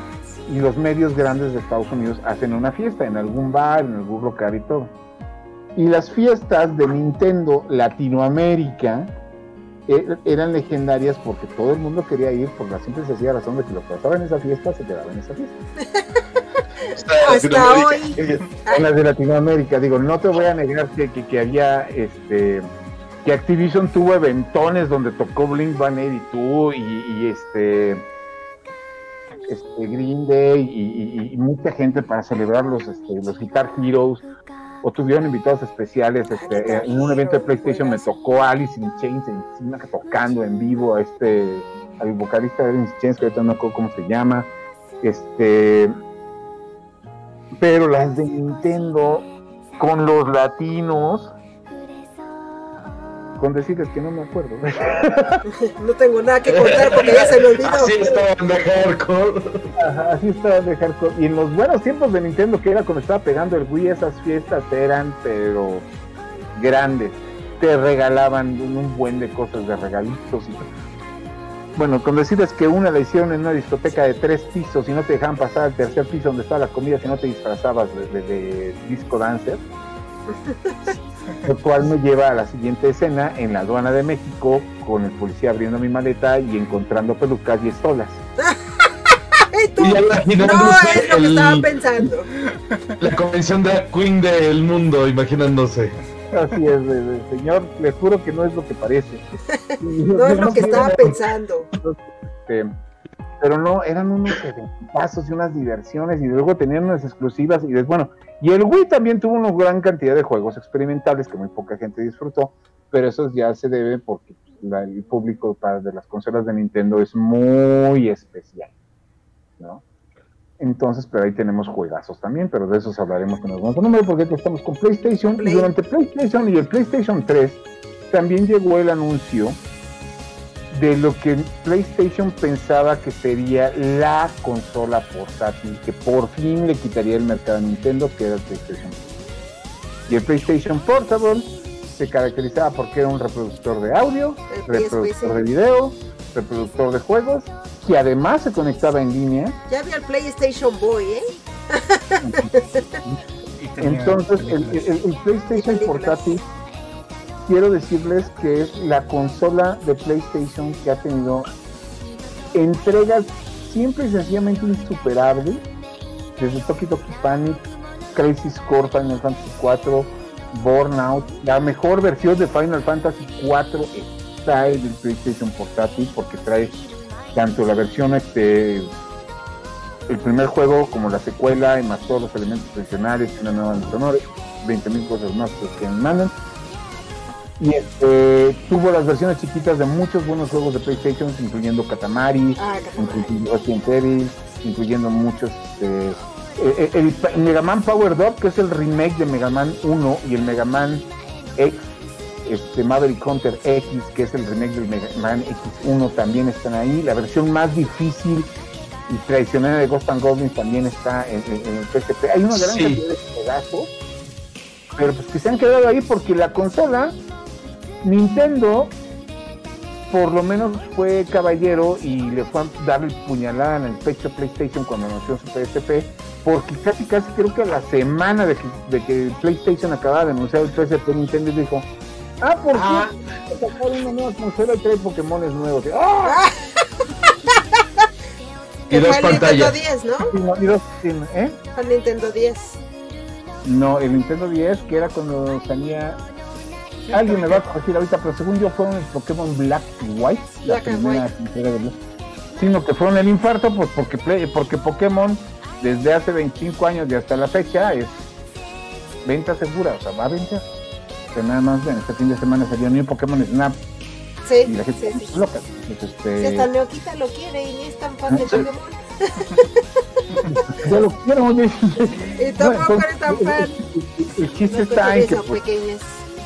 PSP tenía unas maravillas, pero como todo buena tecnología, fracaso de Sony, sus medios propietarios, como era el UM Disk y la tarjetita esta que usaba de memoria, La M2. Ay. este, limitaban mucho el acceso, ¿no? Y pues la neta, las- ver una peliculita, digo, ahorita ya nadie le- le molestaría ver una película en su teléfono, pero estamos hablando de estos que unos 10, 15 años. más o 10 años, más o menos. El- el- el- o sea, yo vi Kill Bill en el PSP, se veía horrible. Sí, sí, sí. Pero volver a comprar la misma película en un otro formato más caro. Era buscar el UMD del di y sobre todo encontrar un lugar donde vendieran eso. Porque creo, Porque que aquí en México, solo en tiendas de empeño, he visto películas en UMD. porque creo que la película de UMD estaba como en 400 pesos, ¿no? Un equivalente. No tengo idea. Yo la única, las dos películas que tuve en UMD fueron las dos entregas. No, fue, no, de hecho nada más tuve Kill Bill. Y Kill Bill la vi porque ese UMD lo compró, me lo dio un cuate porque se había comprado creo que dos. Pero pues no, no tenía gran mayor trascendencia. Pero bueno, tuvo ahí algunos relanzamientos de juegos de Play 1. Ah, que sí. sí está muy, muy buenas la- las revisiones. Uno de mis juegos favoritos de Play 1 y también de. PSP es Final Fantasy Tactics. El ah, no, pero es que el Tactics para PSP es la versión completa, Sí, este, corregida y aumentada. y fue ahí como algo que me alivió el, el alma, porque en la versión de Play 1 yo me había quedado atorado como al 50%, el juego se guardaba al inicio, al inicio de cada escenario. Entonces todos mis personajes para, para ese jefe en específico estaban como muy abajo, entonces me quedé atorado, ya no podía continuar el juego. Entonces mi trauma hizo que entre cada jefe lo sobreentrenara y ya llegando con la, la jefa final, pues le gané demasiado fácil. Entonces me, me arruiné un poquito el final, pero pues ya fue un trauma que pude superar. Pues, pues de ahí ya pues vamos al De 4. hecho, ahí salieron dos God of War, si mal no recuerdo. ¿Sí? Ajá, Sí. que también creo que eran precuelas, o secuelas, no me acuerdo. Sí, era el fantasma de Esparta. Y. Ay, se fue el otro. Están justamente aquí porque esta es la edición de PlayStation 3. Ujú. Que venía con la reedición justamente de 1 y 2. Y con las de PSP. Pues tuvo una vida muy larga el Play 3. Porque incluso cuando salió el... Igual que el 2, o sea, igual cuando ya había salido el 4 se siguen haciendo juegos y se, se siguen publicando No, es, es igual que ahorita con el muchos años más. 300 de PlayStation 5, porque obviamente las consolas nuevas no están muy accesibles y regla general, una consola nueva no está funcionando al 100 sino hasta después de un año de su lanzamiento cuando ya los juegos buenos empiezan a salir, cosa que todavía los Series S y el PlayStation 5. Y además, el PlayStation 3 fue la última consola que fue retrocompatible de PlayStation. Sí, Ajá. sí, era maravilloso. sí, los y además qué bonito es Las primeras versiones. el primer modelo de, de PlayStation 3 que ahorita también es leyenda urbana porque esas consolas son muy caras porque el hardware es totalmente distinto cuando lo decidieron renovar el gordito, PlayStation 3 reducirle su tamaño cambiarle el hardware mejorar las entidades los decidieron llegar con una nueva campaña donde salía un cuate que se presumía como el vicepresidente de PlayStation haciendo estupideces y no más que buenos juegos hacían. Y de hecho ahí viene una de las series exclusivas de PlayStation que también es hizo lo que hicieron los primeros juegos de Play 1 que fue de destronar a los creadores del género y ellos marcar el ritmo y es un charter. Sí. Un charter sí también este le dijo a Lara Croft y a todos similares a ver si las cosas tienen que así. Así. Tienen ya casi al final Last of Us, el primero. Hubo ahí algunas sagas que, que llegaron un, poquito hacia el final y tuvieron su reedición en HD en el, en el 4. Ahí viene con el Last of Us, que como... Estos son de esos juegos de... ¿Quieres sufrir un rato? Sí. Bueno. Pues vamos a llegar juntos. Qué buen juego es Last of Us. Yo no lo jugué en su momento porque me hartó toda la gente hablando maravillas del juego. Pero ya cuando lo jugué después, ya con tiempecito, con calmita y con...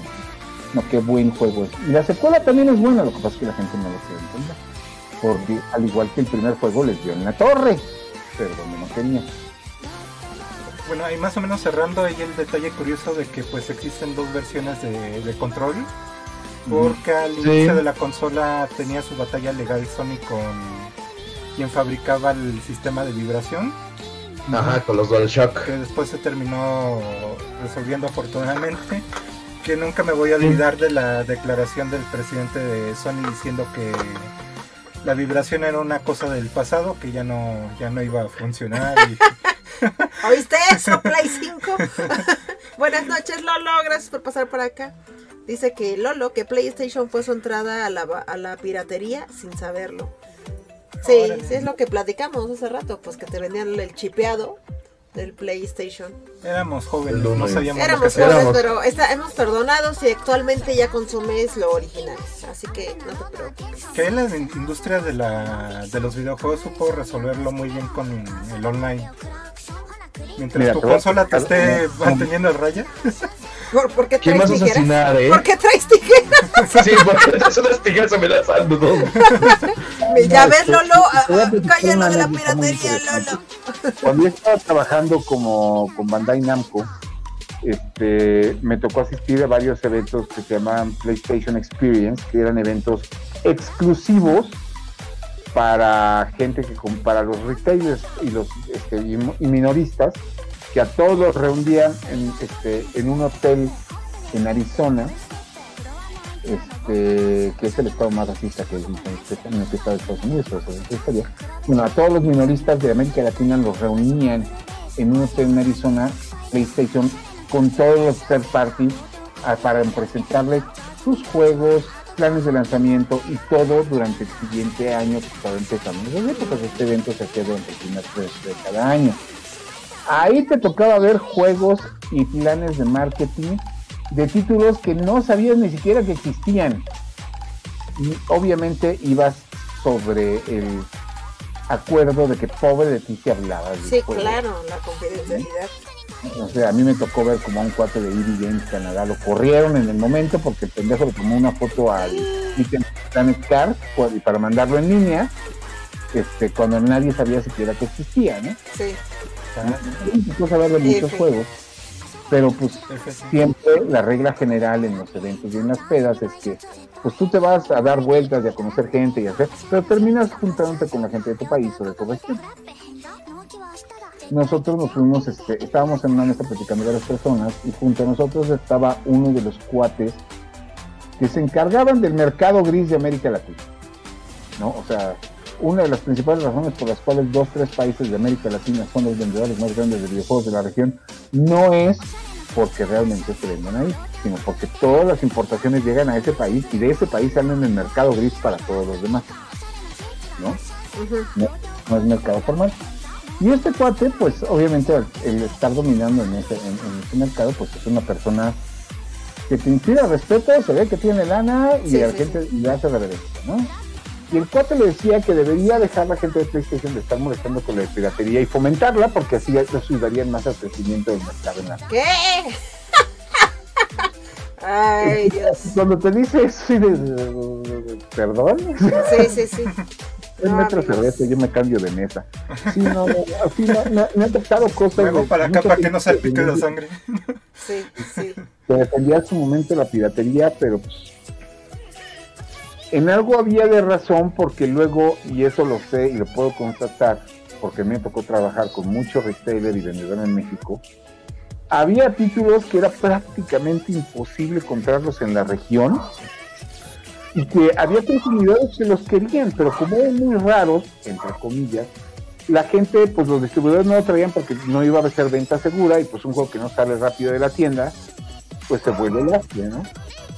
Dos ejemplos muy claros de ellos. Es una maravilla para PlayStation 3 que se llama 3D Dot Game Kill, que es un juego de que literal estás jugando con personajes pixelados pero en tercera dimensión.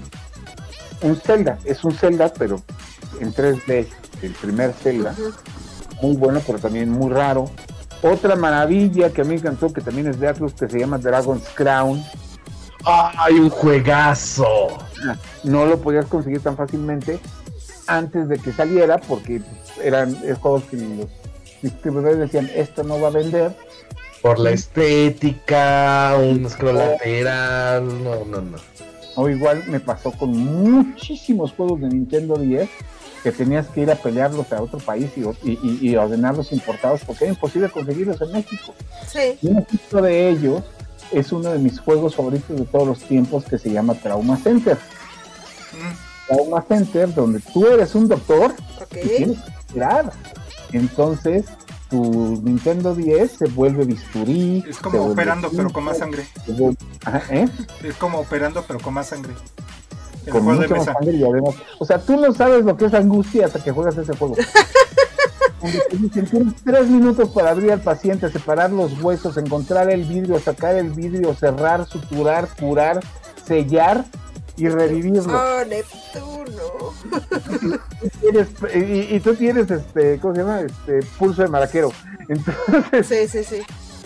Es una maravilla, pero son juegos que no se vendían aquí y, eso es una característica muy común que han tenido todas las consolas de PlayStation. Los PlayStation trabaja de manera exclusiva con muchos desarrolladores chicos que tienen juegazos, pero que son de nichos muy chiquitos. Dice Lolo que, por ejemplo, que para él fue Pepsi Man, que todos es un juego que todo el mundo ah, amó, pero que nadie lo jugó, pero que nadie lo tuvo original. No vio. Pepsi Man. No original. Se supone que fue un juego de edición limitada de promoción en Japón, pero encontraron el ROM, lo estuvieron en internet, todo el mundo lo jugó. Todo el mundo lo Ya ha tenido Pepsi. Sí, sí. En el mundo Me acuerdo cuando iba a salir el PlayStation Mini, este Asher decía que, que el PlayStation Mini era como una reivindicación para muchos jugadores que por primera vez iban a pagar por esos juegos. No, y mira que la selección del PlayStation Mini es mala. O sea, yo nunca entendí por qué. Mala lo que le sigue, yo creo. Tiene ahí algunas joyas, pero sí. Mira, la, peor. La peor idea que se les ocurrió fue el no sacar este control. Sí. No, la peor idea fue darte una consola con dos controles y todos los juegos son para uno. Sí. Y en versión. y en versión PAL. Ándale. Pero no. Ah, las pues a ver, Play 4. De, esas consolas mini, la mejor que pueden conseguir es el TurboGrafx Mini, solo que es carísimo. Sí. Después el Sega Genesis o Mega Drive según sus gustos. Pues bueno, cerrando el PlayStation 3, llegó a tener tres versiones que ya fueron el, Slim. Después el de la tapita eh, corrediza, que era el más barato de las rayas, que se me fue el nombre. El Ultra Slim. 2000 Ultra sí, sí. Bueno, y ya este 2013 pues ya nos llegó el PlayStation 4 con todo su poder. Son ah. entre comillas. Antes comercial, hay un juego de PlayStation 3 que es la única razón por la cual estoy buscando de nuevo la consola. Que es también la única razón por la cual justificaron el PlayStation Move que era el PlayStation Move, cuando se dieron cuenta del reatazo que fue el Nintendo Wii. es lo que les dije al principio. PlayStation sacó el Move y Xbox eh, quiso adelantar un paso adelante con Kinect. Con Kinect. Ajá, pero bueno, el PlayStation Move solo tuvo dos juegos, no, solo tuvo una serie que justificaba su existencia y creo que son de los poquitos que la jugaron, que es en las arcades Sega tenía una serie que se llamaba House of the Dead. House of the Dead. Ajá. Sega lanzó para Nintendo Wii el House of the Dead Overkill, que tiene el, récord Guinness de ser el juego con más groserías en la historia hasta el día de hoy. Era especialmente una película sesentera, de esas donde un policía rudo negro y un agente del FBI misterioso se van baleando zombies y, matando gentes porque tienen que salvar a una prostituta de un modo. Entonces, este, el juego es buenísimo, es divertidísimo, pero está mejor en, en, en, PlayStation 3 porque lo sacaron con más niveles, más, más extras adicionales. Y para México, cosa que no se hizo, pero pues en Estados Unidos sí, y te vendían una como estuche donde cargabas el control del el PlayStation 1 como en un este cacha de pistola, entonces disparabas como si fuera pistola de verdad. Permítanme un segundo. Ajá. Y era divertidísimo estarlo jugando. Va por su move para que puedan conocerlo. Era como una varita con una bolita. Yo lo jugaba para Just Dance. Sí, no, Just Dance, no, pero es que Just Dance se nos hacía mucho más cómodo con el. Con Yo el creo que en la época ah, hubo muchos malentendidos con el move, ¿no? Que los adultos no sabían A ver, ahí está, mira. es que fue por la versión, la versión grande. ah, no, la, la metralleta que sacaron para creo que era Killzone. Para el Killzone, exactamente. pero también es compatible para estos juegos. ¿Por qué? Porque al ser juegos sobre rieles, como también eran los Resident Evil, los Umbrella Chronicles y el Dark Side Chronicles, que también son buenísimos sus versiones para Play 3 justamente y para el Move, pues también lo vas llevando así, vas pum pum pum pum, pum y vas jugando con este. Y es muy cómodo jugarlo así. Órale. Eso yo no lo había visto nunca. ¿eh? Esta es la forma más cómoda de jugarlo. Sí, justamente dentro de. Espero que pronto me llegue justamente mi embarque porque mandé a pedir justamente dos de los estuches de pistolitas. Mm. Porque con esto de las famosos cierre de la tienda del, de PlayStation 3, obviamente el panda volvió a bajar esos cuatro juegos que quería recuperar. Sí. Que el Umbrella Chronicles. Los Umbrella Chronicles y todos los. Salió. House of the Dead hasta el 4. Hasta. No, pues es que nada más hay 4. Salieron los, cuatro de arcade más el House of the Dead Overkill que era original de, de Nintendo Wii. Que ese es el bueno. Ajá, y es, es divertidísimo y además son de esos juegos violentos y graciosos. Cuando yo me acuerdo que, que, cuando hacíamos los eventos de Sega allá en las oficinas de, de Team One en México, la gente se clavaba con esos juegos que nos gustaban muchísimo. Pero bueno, ahorita, pues cuando PlayStation cometió la soberana estupidez de decir que iba a cerrar las tiendas digitales de PlayStation Vita, PlayStation 3 y PSP, este, pues todo el mundo se puso a bajar juegos a lo loco. Y es ahí cuando están dijo, ah, no, mira, todavía es negocio. Y, cancelaron su cierre? Sí, cancelaron, recularon. Lo aplazaron un año. Además, hay muchos juegos de PlayStation 2 que y solo conseguir más que de manera digital ahí, porque incluso entre coleccionistas son raros, o sea, los hay una serie de RPGs maravillosa de Konami que se llama Suicoden. Y la única manera de jugarlo completo es PlayStation 3, porque ahí, solo ahí puedes jugar el 1, el 2, el 3 y el 4. Sí, oh. sí su tienda digital tiene muchos juegos que se hubieran perdido para siempre. Hay, hay maravillas. pánico, yo me imagino. como Bob Esponja. Una maravilla de Squaresoft que se llama este, Vagrant Story, que es un juegazo así, el ejemplo perfecto del juego amigo, una trama y un, modo de juego este, increíble de esos juegos que todo el mundo quiere un remake y pues no sé por qué demonios no lo hacen. Sí. Solo lo puedes conseguir ahí, Threats of Fate, uno de los mejores shooters que he jugado en mi vida, que son este Hinder, que también este, está ahí y un juego que también fue leyenda urbana en, en, América, Latina y que me costó mucho trabajo conseguir, que se llamaba R-Type Final, que era un shooter, de, el, shooter, el R-Type clásico de arcades, pero en su versión definitiva por los desarrolladores, que también era el Play 2. Solo lo podías jugar así y ahí, ¿no? Pues ¿Ya pasamos al 4 o no? Sí. 4, al PlayStation 4 pues... Porque el PlayStation 4 tuvo tres juegos bonitos. el Uncharted 4, el Horizon Spider-Man, el Horizon Zero este, el God of War, y sí, perdón, y Spider-Man. Que Spider-Man yo lo tengo en el ranking como el mejorcito juego de video, videojuego basado en un superhéroes. Y eso que ya estoy considerando los Batman Arkham, ¿eh? Pero no, me divirtió y me hizo mucho más, se me hizo mucho más este envolvente la historia de Spider-Man. Sí, Definitivo.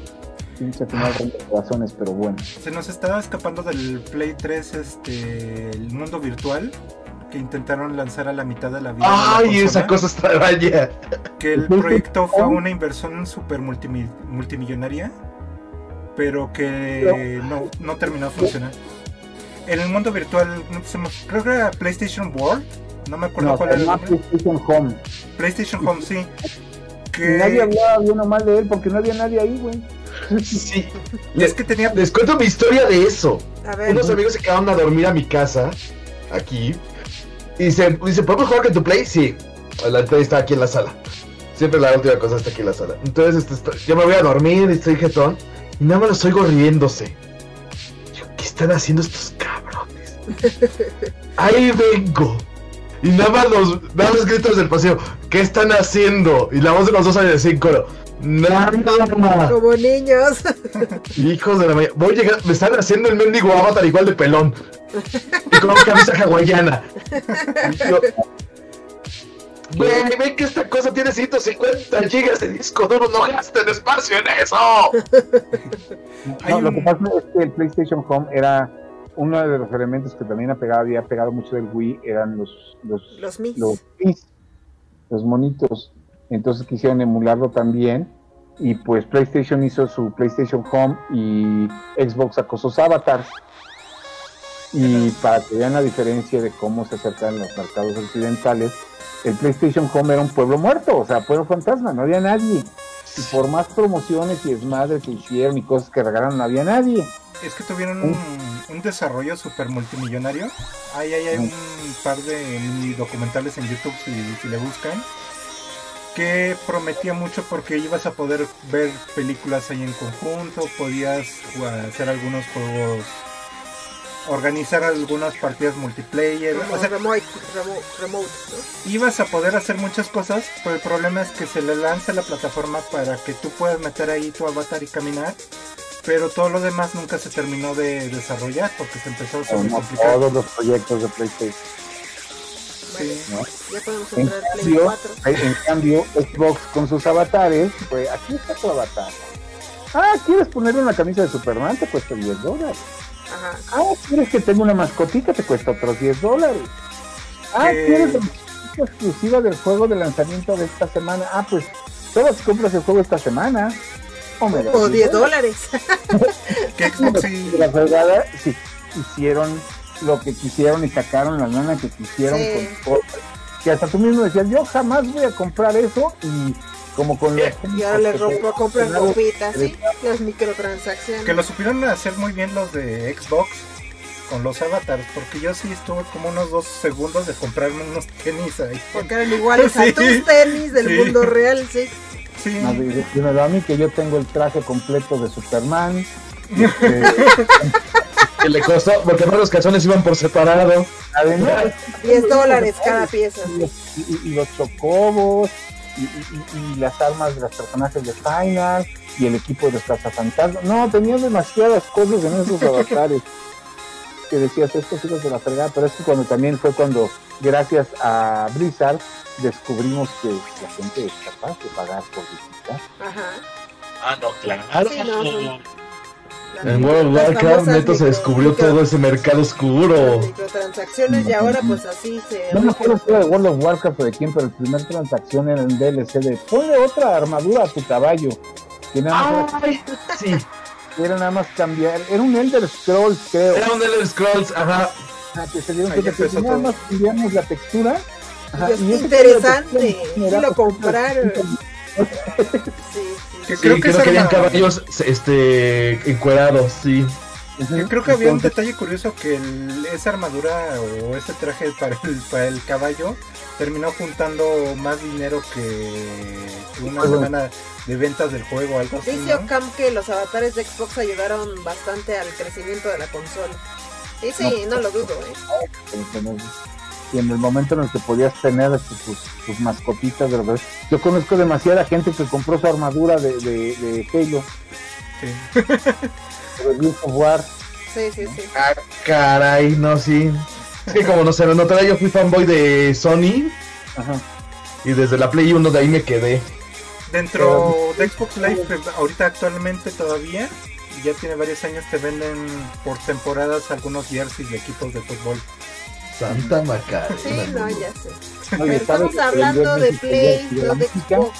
Ah, bueno, Ya pasemos al Pumas. 4 porque se nos acabe el tiempo. de pero antes de que saliera el PlayStation Oh. 4, Ya va a empezar el medio tiempo, ya sé eh. que- Va 0-0. Lo más mejor del mundo mundial es... pero espérate, salió el Vita.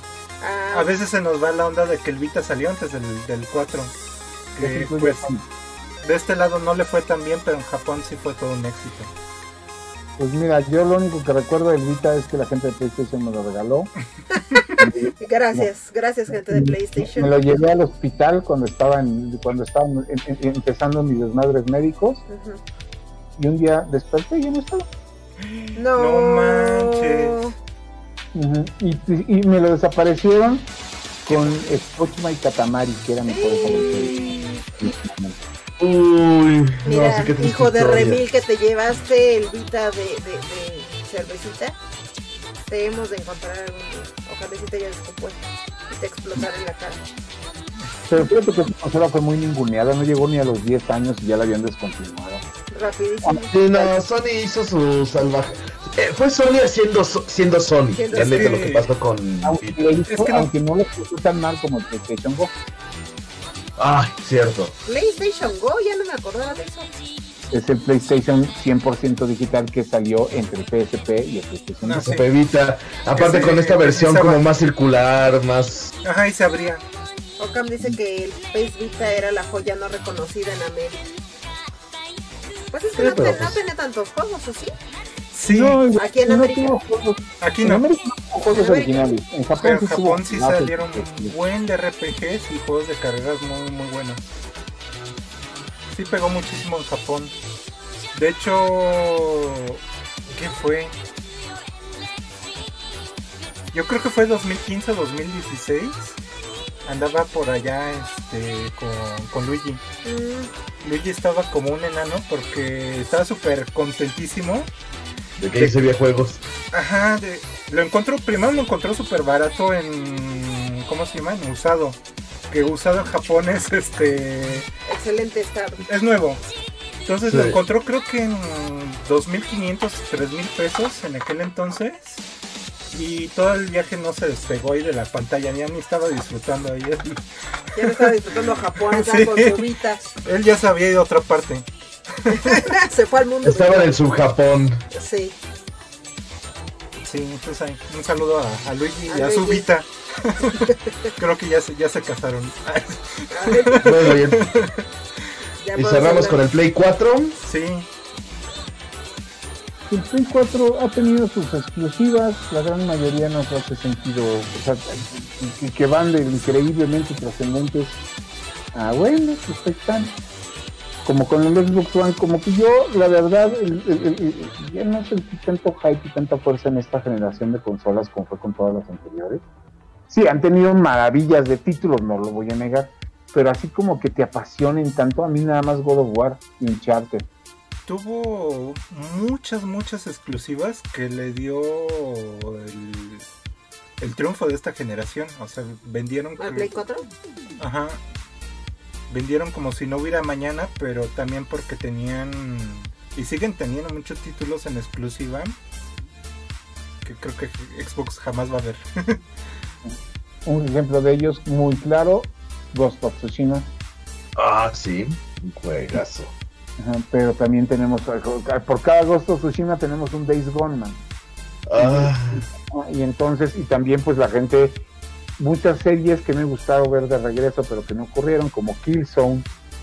Este, y otros que pues ya se fueron multiplataforma, entonces ya no son mérito propio, como los este, como Crash Bandicoot y el Crash, Nitro Racing, que pues son consolas. Que todo el mundo lo recordaba en, PlayStation, en el primero, y pues ahora sí, pues, en el Switch. Pues era la mascota, no mascota de Sony en la primera PlayStation. junto con Spyro, que también está ya en el Switch fuerte, fuerte, este, y pues, pues no es trascendente. Ahorita creo que se me hizo más trascendente el debate que tuvo con, este, Sony con su PlayStation All Star. ah, ah, ah, bueno, pero es más chapa. Pero chapísima. Y triste, porque trae muy buenos personajes ese el All Star. Sí, pero el problema es la ejecución también. No, no tiene el carisma que tiene justamente para un, porque es todo lo que no esperas de, por ejemplo, la el personaje de yoga de Wii. Justamente meterlo en un Smash es lo que lo hace tan genial.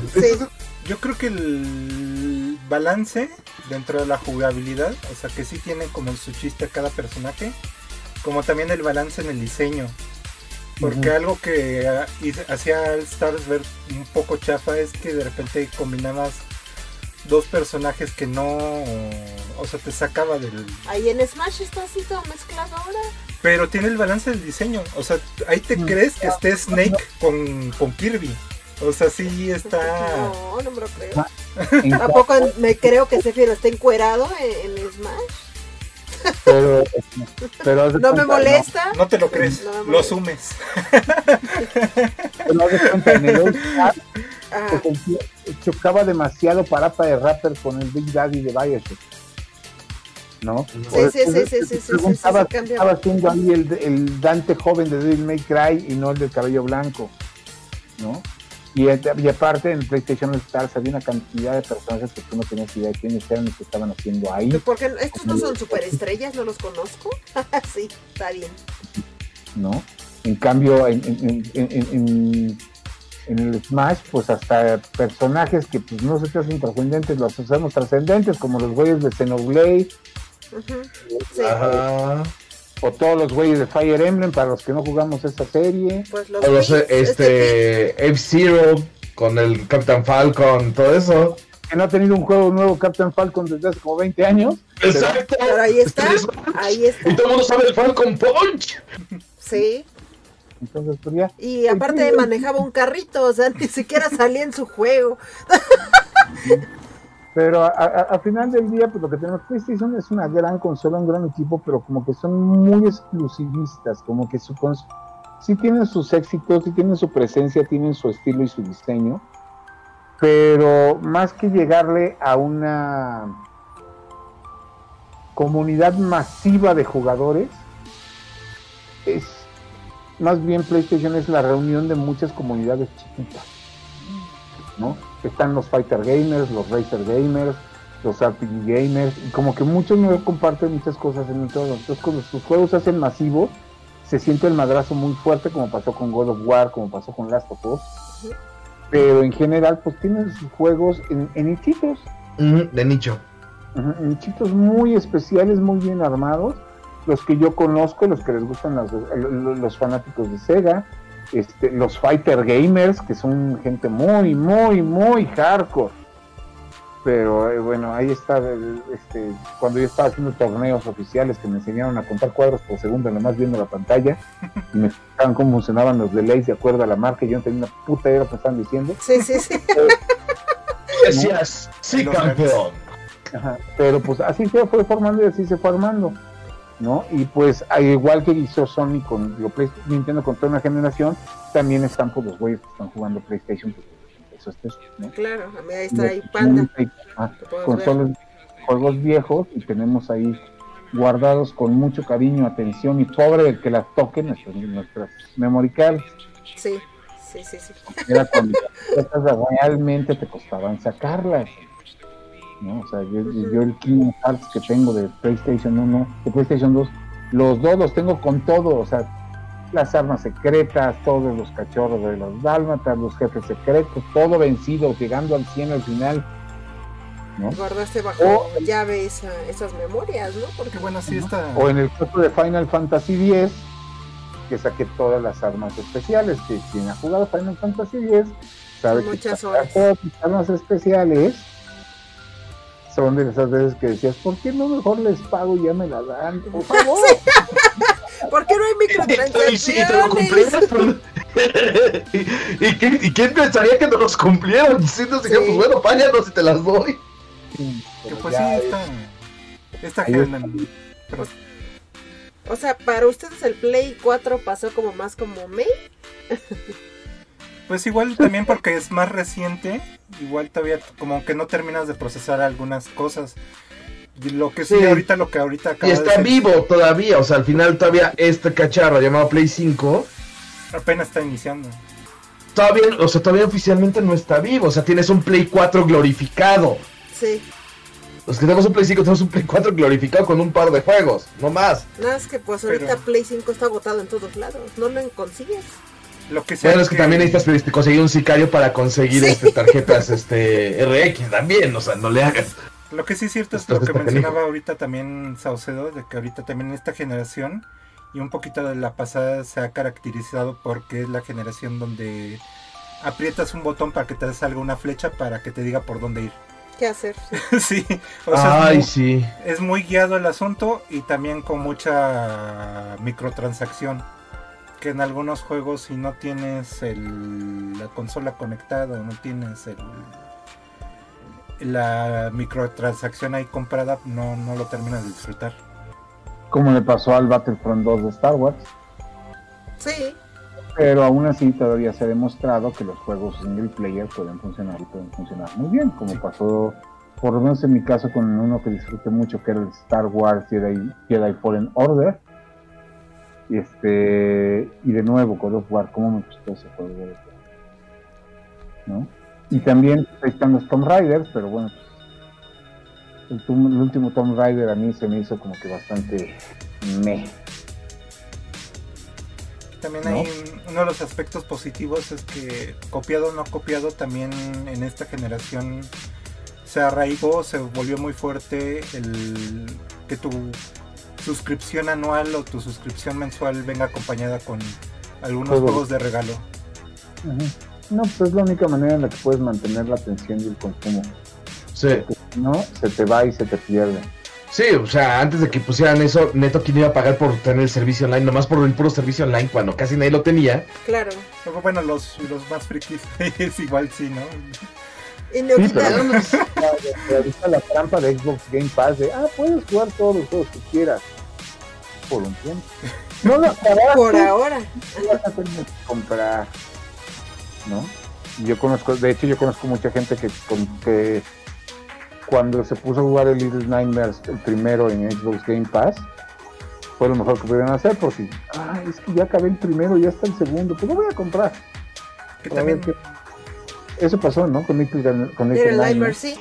Uh De hecho, perdón, bueno, no, no, te digo que yo coincidió en mi Little Nightmares, que yo lo acabé, compré el DLC porque necesitaba más. Ajá y me llegó aquí por un padrino, el 2. me lo padrinaron, no voy a decir quién, pero está arriba de mí. y pues ahí me lo seguí de corridito, el Little Nightmares. También aplican la otra que es para mí las, las peores trampas que te hace el Game Pass. Aquí tienes el juego. Ah, pero quieres este traje y este DLC. ¿no? Ah, ¿quieres saber en qué acabó la historia? ¡Malditos! ¡Quieren mis dineros! Ah, cállate, eso no lo hicieron en el Play 3 en, con el Azuras Wrath. No manches. No, bueno, bueno, Azuras Wrath fue como que la excepción a la regla. Aquí ya es el estándar. Que tiene ahí sus aspectos positivos y negativos ahorita que lo, este tipo de catálogos tipo Netflix, que PlayStation ya, ya está implementando el suyo el aspecto negativo que yo veo, o sea, como usuario es que de repente te malacostumbras de que, bueno, ¿para qué lo voy a voy a comprar el juego si, si lo voy a tener en unos dos meses aquí disponible? Eso no me gusta tanto porque sí le termina pegando un poco a los desarrolladores y a sus números. Pero aquí viene la trampa. Xbox ya te está acostumbrando a espero a que salga en Game Pass. Sí. Pero eso fue pues porque apenas llevamos creo que tres, cuatro años con Game Pass. Pero ahorita ya se está metiendo la línea de va a estar exclusivo en Game Pass de tal fecha a tal fecha. Sí. Las fechas de caducidad están gandulas. Entonces ya te también... un par de juegos, ¿no? De que ya iban a caducar y ¡ah! Y no son fechas tipo, y no son fechas tipo licencia de Netflix de seis meses, son de uno o dos meses. Por eso ahí está la trampa, no lo acabaste, si quieres acabarlo, no tenés que comprarlo, mi vida que muchas veces viene acompañado de que ya está por salir con algunos descuentos que te da la, suscripción de Ultimate. Que ahí me voy hacia el lado positivo. Es que hay muchos desarrolladores indie o muchos desarrolladores pequeños que porque metieron el juego dentro del, del Game Pass o dentro de PlayStation se me fue el nombre. Plus es del Plus, creo que es Network, no. Bueno. Del Plus en PlayStation es el Plus, el pago online. Pero el equivalente de Pass. Xbox 3 es Xbox Live y Xbox Live puede ser Gold y Xbox Live Ultimate ya incluir Game Pass. Bueno, porque estos desarrolladores metieron ahí estos juegos, agarraron cierta ¿cómo decirla? Cierta atracción extra de, con el público que les ayudó después a triplicar sus ventas. Entonces esa es también una... Bueno, pues el caso de este del... Ay, de la carrera de botargas, el Fall Guys. Fall Guys, ajá. No, pues vámonos con el bonito. la historia trágica que le vendían a todo el mundo de que tuvieron que este, hipotecar sus casas. Ah, con el, el, Botas y todo eso en Cuphead, ¿no? Cuphead, ajá. ajá. O una generación antes, este, pues los que hicieron Castle Crashers, que pasaron de que nadie los ubicaba, sí. a que ahora es un juegazo, Castle Crashers, Alien Hominin, ¿no? Sí, de hecho lo, pues, acabamos hace poquito. Cosas que muchas veces no pasa en otros servicios como pasa con Nintendo o con PlayStation. O los cuates de Among Us, que su juego fue tan exitoso que lo terminaron metiendo en todos lados. Sí, y está bien complicado en consola, porque está diseñado para usarlo en, PC o en celular. Yo sé, yo lo jugué un ratito y no me, no me Es que es para jugarlo entre cuates. Es un juego social. Ha servido, eh, eh, eh, Among Us es para ver un trend en TikTok bastante enfermo. Muy bien. Pues, pues ahorita el PlayStation 5 salió un poquito a las carreras, un poquito sobre, sobre una situación mundial que pues se adelantó y tras otras cosas, pero salió. Entonces pues lo tuvimos a finales del 2020 y ahorita ha tenido un, un inicio agridulce, por decirlo de cierta forma, porque sí tiene algunas cosas muy atractivas, como también tiene otras cosas que pues Mira, para mí el PlayStation 5 no va a existir hasta que me den la fecha de lanzamiento de Final Fantasy XVI. Hasta que salgan juegos. Pues sí, porque pues, ahorita es un centro de entretenimiento bastante caro. Yo ya todo, o sea, yo no necesito para Netflix porque todo el mundo que tiene una pantalla 4K la tiene en Smart TV y ya trae, ya, ya trae Netflix, Prime, este, HBO, Disney Plus y hasta Blim que nadie lo ve. Ajá. Sí, sí, sí, sí que creo que también Sony Pictures va a tener ahí su servicio de, películas. Y para todo lo, que, todo lo que antes pagábamos en televisión en canales exclusivos, ahora son servicios de streaming. Ahora son servicios de streaming, ya sé. Sí. Pues que Netflix supo volverse un monstruote gracias a haber sido único en su momento. Y Disney luego luego le comió el resto del mandado y los demás están ahí pidiendo atención. Sí, los demás dijeron, ah, sí, yo también quiero. quiero una cacho de ese pastel. Pero bueno, si ustedes son fans de PlayStation o quienes nos están viendo, pues recuerden, sobre todo, que si tienen una larga lista de juegos en espera, échensela de nuevo, no hay prisa, no hay nada ahorita en PlayStation 5 que valga la pena, nada. Sí, no se desesperen. Hablando de juego de terror que empieza con R, que no me acuerdo cómo se llama no, señores, eso se puede esperar, todavía no hay nada. Vayan, acaben sus pendientes de Play 4 o háganle como yo que todavía tengo pendientes de Play 2. Entonces, sí, sí, sí. Que también... Este, y hay juegazos allá que les pueden dedicar más tiempo. y hasta darle una segunda, tercera vuelta. Que ya también es una regla escrita en piedra de que espérate a la segunda versión de la consola porque también ahorita la, consola de lanzamiento sí está teniendo un montón, un montón de problemas eh, técnicos. Eh, o también, la otra más importante, cuando salga el juego no se lo acaben a la semana que salió. sí, sí. disfrútenlo, disfrútenlo. regla general, si compras, un juego, y, compras un juego y te dura un día, el desarrollador te falta el respeto. Pero si tú te lo echas en un día, tú le estás faltando el respeto al desarrollador. Disfrútenos, neto, no es competencia. Pueden detenerse y acabarlo, pues, disfrutarlo y sacar todo y, vivirlo. No, no, no, no tienen que comérselo en China, porque si lo comen en China le quitan todo el sabor. Todo el ¿no? Todos les gustan los RPGs.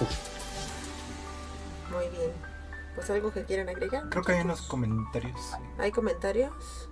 Ajá pues solo Cam dijo que es que había un juego de carreras de trenes.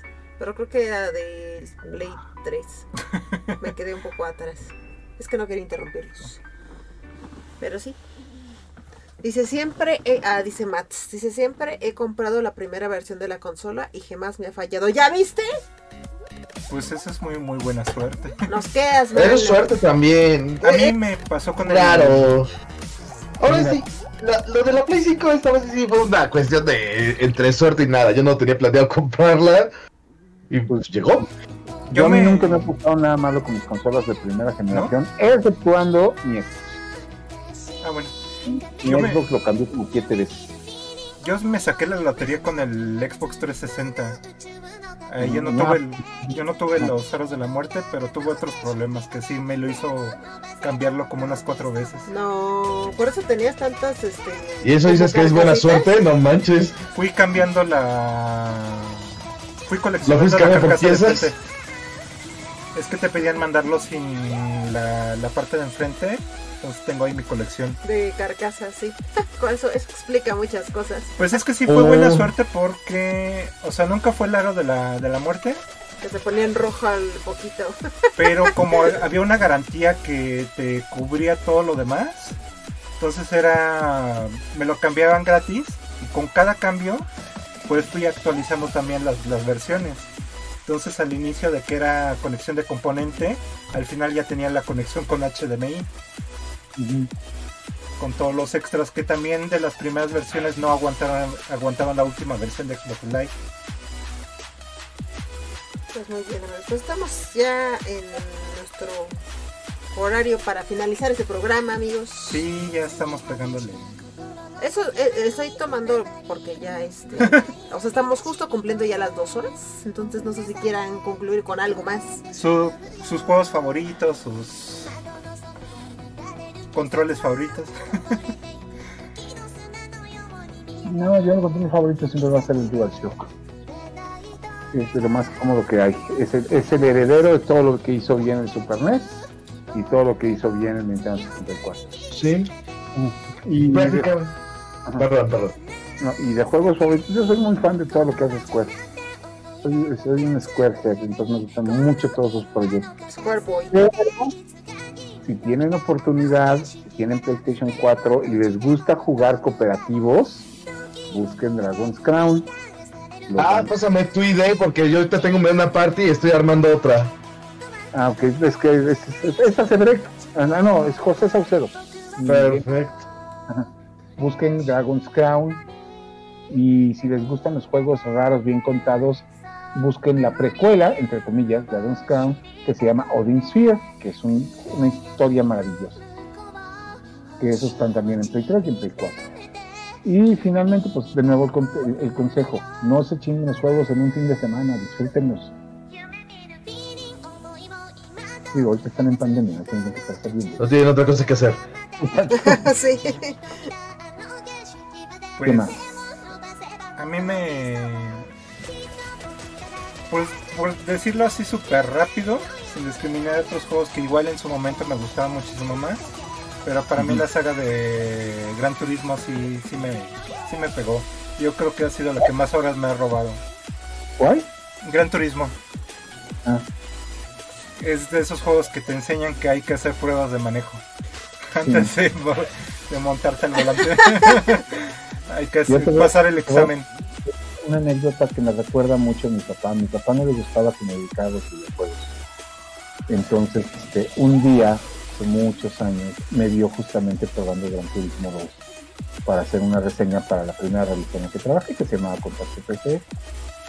Entonces le quedó viendo así de, de esos de que se le quedó viendo la pantalla. Me dijo, ¿es un juego? Sí. ¿Y qué haces? Corres, pero es simulador, no es de carreras normales. Entonces, cuando me estaba preguntando eso, me puse yo a seleccionar un juego, los carros, y me dijo, ¿eso es un Aston Martin?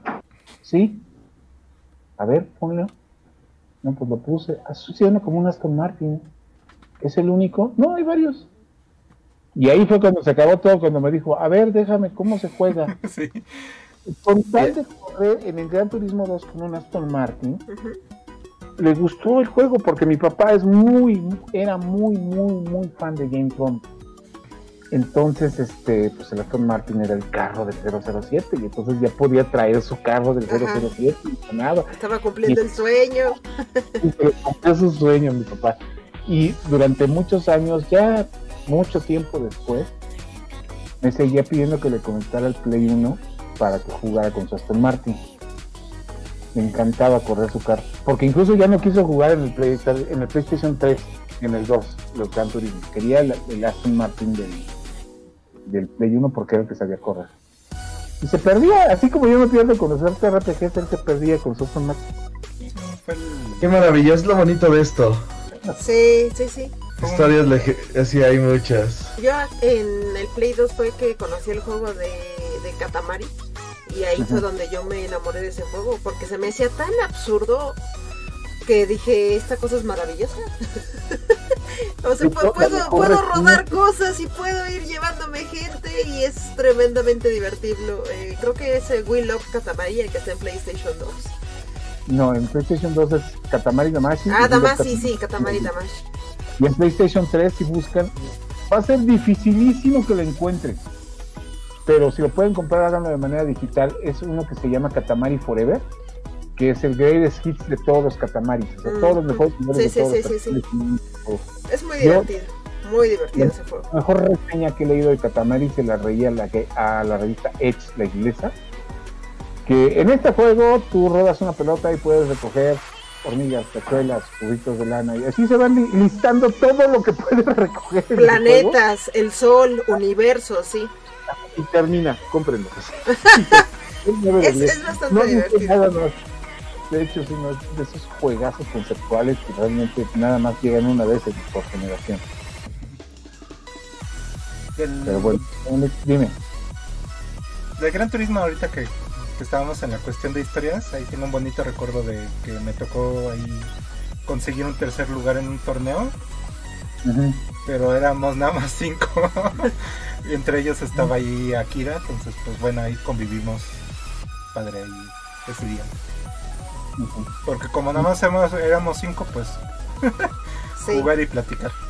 Sí, pues ahí Mats dice que su control favorito es el del 4, que sus juegos favoritos son Good of War y Last Last, last, late, of Juice.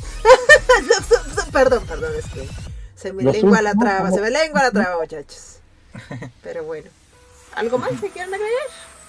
Pues nada más ahí, no sé si faltó Panda del juego favorito, pero Ah, Panda.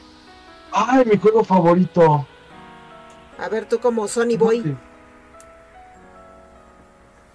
Es difícil porque hay muchas. Es muy difícil. Creo que el God of War 2 para PlayStation 2 creo que fue uno de los juegos que más me me gustó porque lo acabé en todas y cada una de las dificultades. Esos me los eché en tres periodos vacacionales. En un cuarto vacío que tenían mis papás en ese momento ahí en su casa. Me puse, subí una tele y ahí me encerré porque según estaba haciendo la tesis. y el God of War mi momento de de liberarme de eso y creo que sí estaría en el God of War de PlayStation 2. Y mi control favorito, tengo que decirlo, el medio control de Play 5 es una lindura. Yo ni lo he tocado. O sea, es, esta cosa es una lindura. El único problema es que sí le tuve que comprar pañal porque lo ves se ensucia. Ajá, sí. O sea, porque trae un pañal esto. Hay trajecito. Sí, o sea. Pero aún así es tan cómodo. El juego este de Playroom, que es el juego justamente para aprender a usar el control bien, es tan divertido. Es mendigo juego adictivo. Este es el equivalente a un Mario 64, pero para el control. Para aprender a usar este control. Es divino. Y este creo que se ha vuelto mi control, sobre todo para mí que soy de manos más o menos grandes ya me queda bien al tamaño. Los DualShock siempre llegó un momento en que si era así de chale, ya me quedo. Ya me cansé, sí. sí. ya de salida nada más se nos escapa rápido lo del VR, que está muy inflado. Infravalorado. sí, ese es un muy muy buen aditamento. Es muy caro actualmente. Es que sí. Si quieren aventarse ese ese gastillo, ese gusto, pues sí vale mucho la pena. Pero es que todavía está, fíjate, ya tiene más de, no, yo diría que el VR ya tiene más de 10 años de que la están queriendo implementar, pero no siento que haya ya logrado algo, porque luego se vuelve muy tedioso. O sea, lo que he jugado que han sido las, ¿cómo se llama? La, versión de Iron Man y la versión de Darth Vader y todos otros como que son, este, lo siento muy, ¿no? como que todavía no, no, se concreta en algo que digas, ok, tengo que jugar esto. Y sé que hay títulos muy buenos como Beat Saber y otros buenos, pero pues como que digas, es una opción tan viable y accesible como lo fue en su momento el, PlayStation Move o el Kinect de Xbox, que pues, durante unos seis meses sí fuera una buena aplicación. No lo siento todavía el día que llegue ahí. Es que es como lo del Virtual Boy. o sea, tiene, tiene sus virtudes. O sea, no es lo, lo mejor, pero sí tiene sus virtudes. ¿No?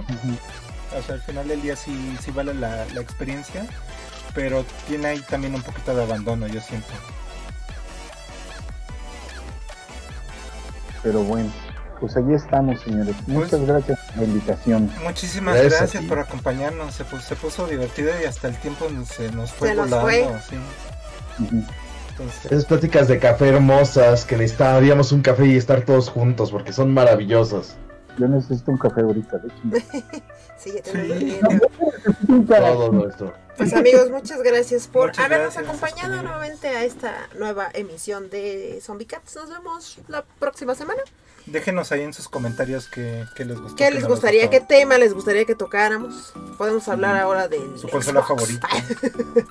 Aunque sin querer hablamos de todas las consolas, ¿eh? Sí. Pues que van de la mano. Más adelante vamos a tener ahí el especial de Nintendo y, el de Xbox. Ahí ojalá Chelita nos, pueda acompañar también, pero ahí vamos sí, Porque, pues es el experto en esto. ¿Quieres dejar tus redes? ¿Dónde te pueden encontrar? ¿Dónde te pueden ver? ¿Qué haces? ¿Cómo? ¿Cuándo? ¿Dónde? ¿Y a qué horas? ¿Con quién? ¿Con quién? si quieren leer mis dramas y mis reseñas de cine, están en Facebook, que es José M. Salcedo.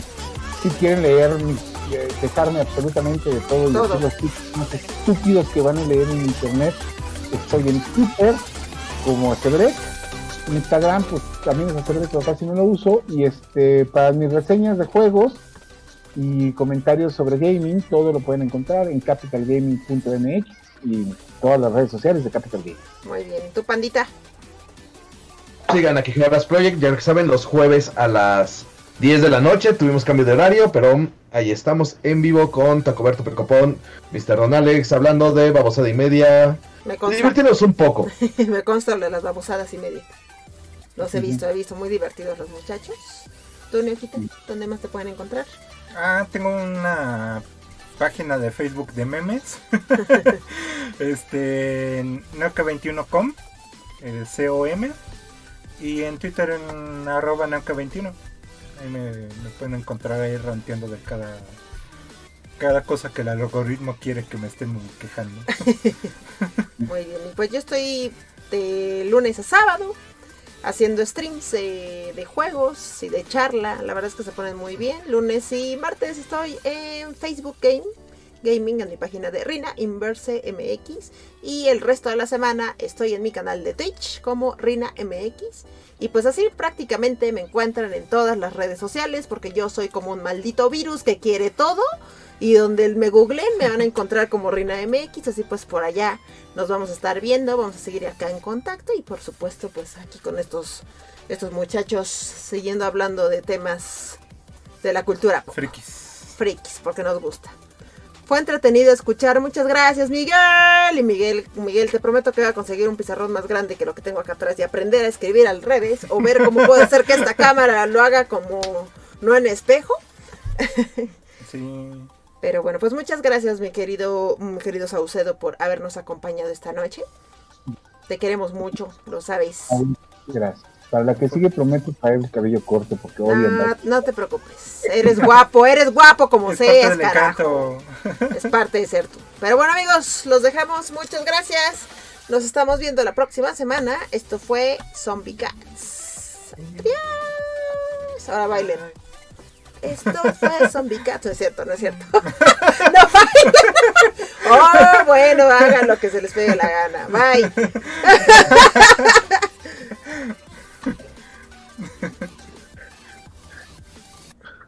A mí no me dicen bailen dos veces. ¿Y ya acabó? ¿Todavía nos escuchan? Ya acabó, denme un segundito. Esa horrible familia que viene de nuevo. Todavía nos escuchan, de hecho, quieren dejar algunas palabras últimas. Palabras sabias. ¿Cuánto le fumas y el América va 0-0? Ya, lo sabe el mundo. ¡Arigato! Y recuerda, Homero. como una piedra. Ah, no, es peor como una blasfemia y tonto como una piedra. Si alguien te ofrece llevarte, subes.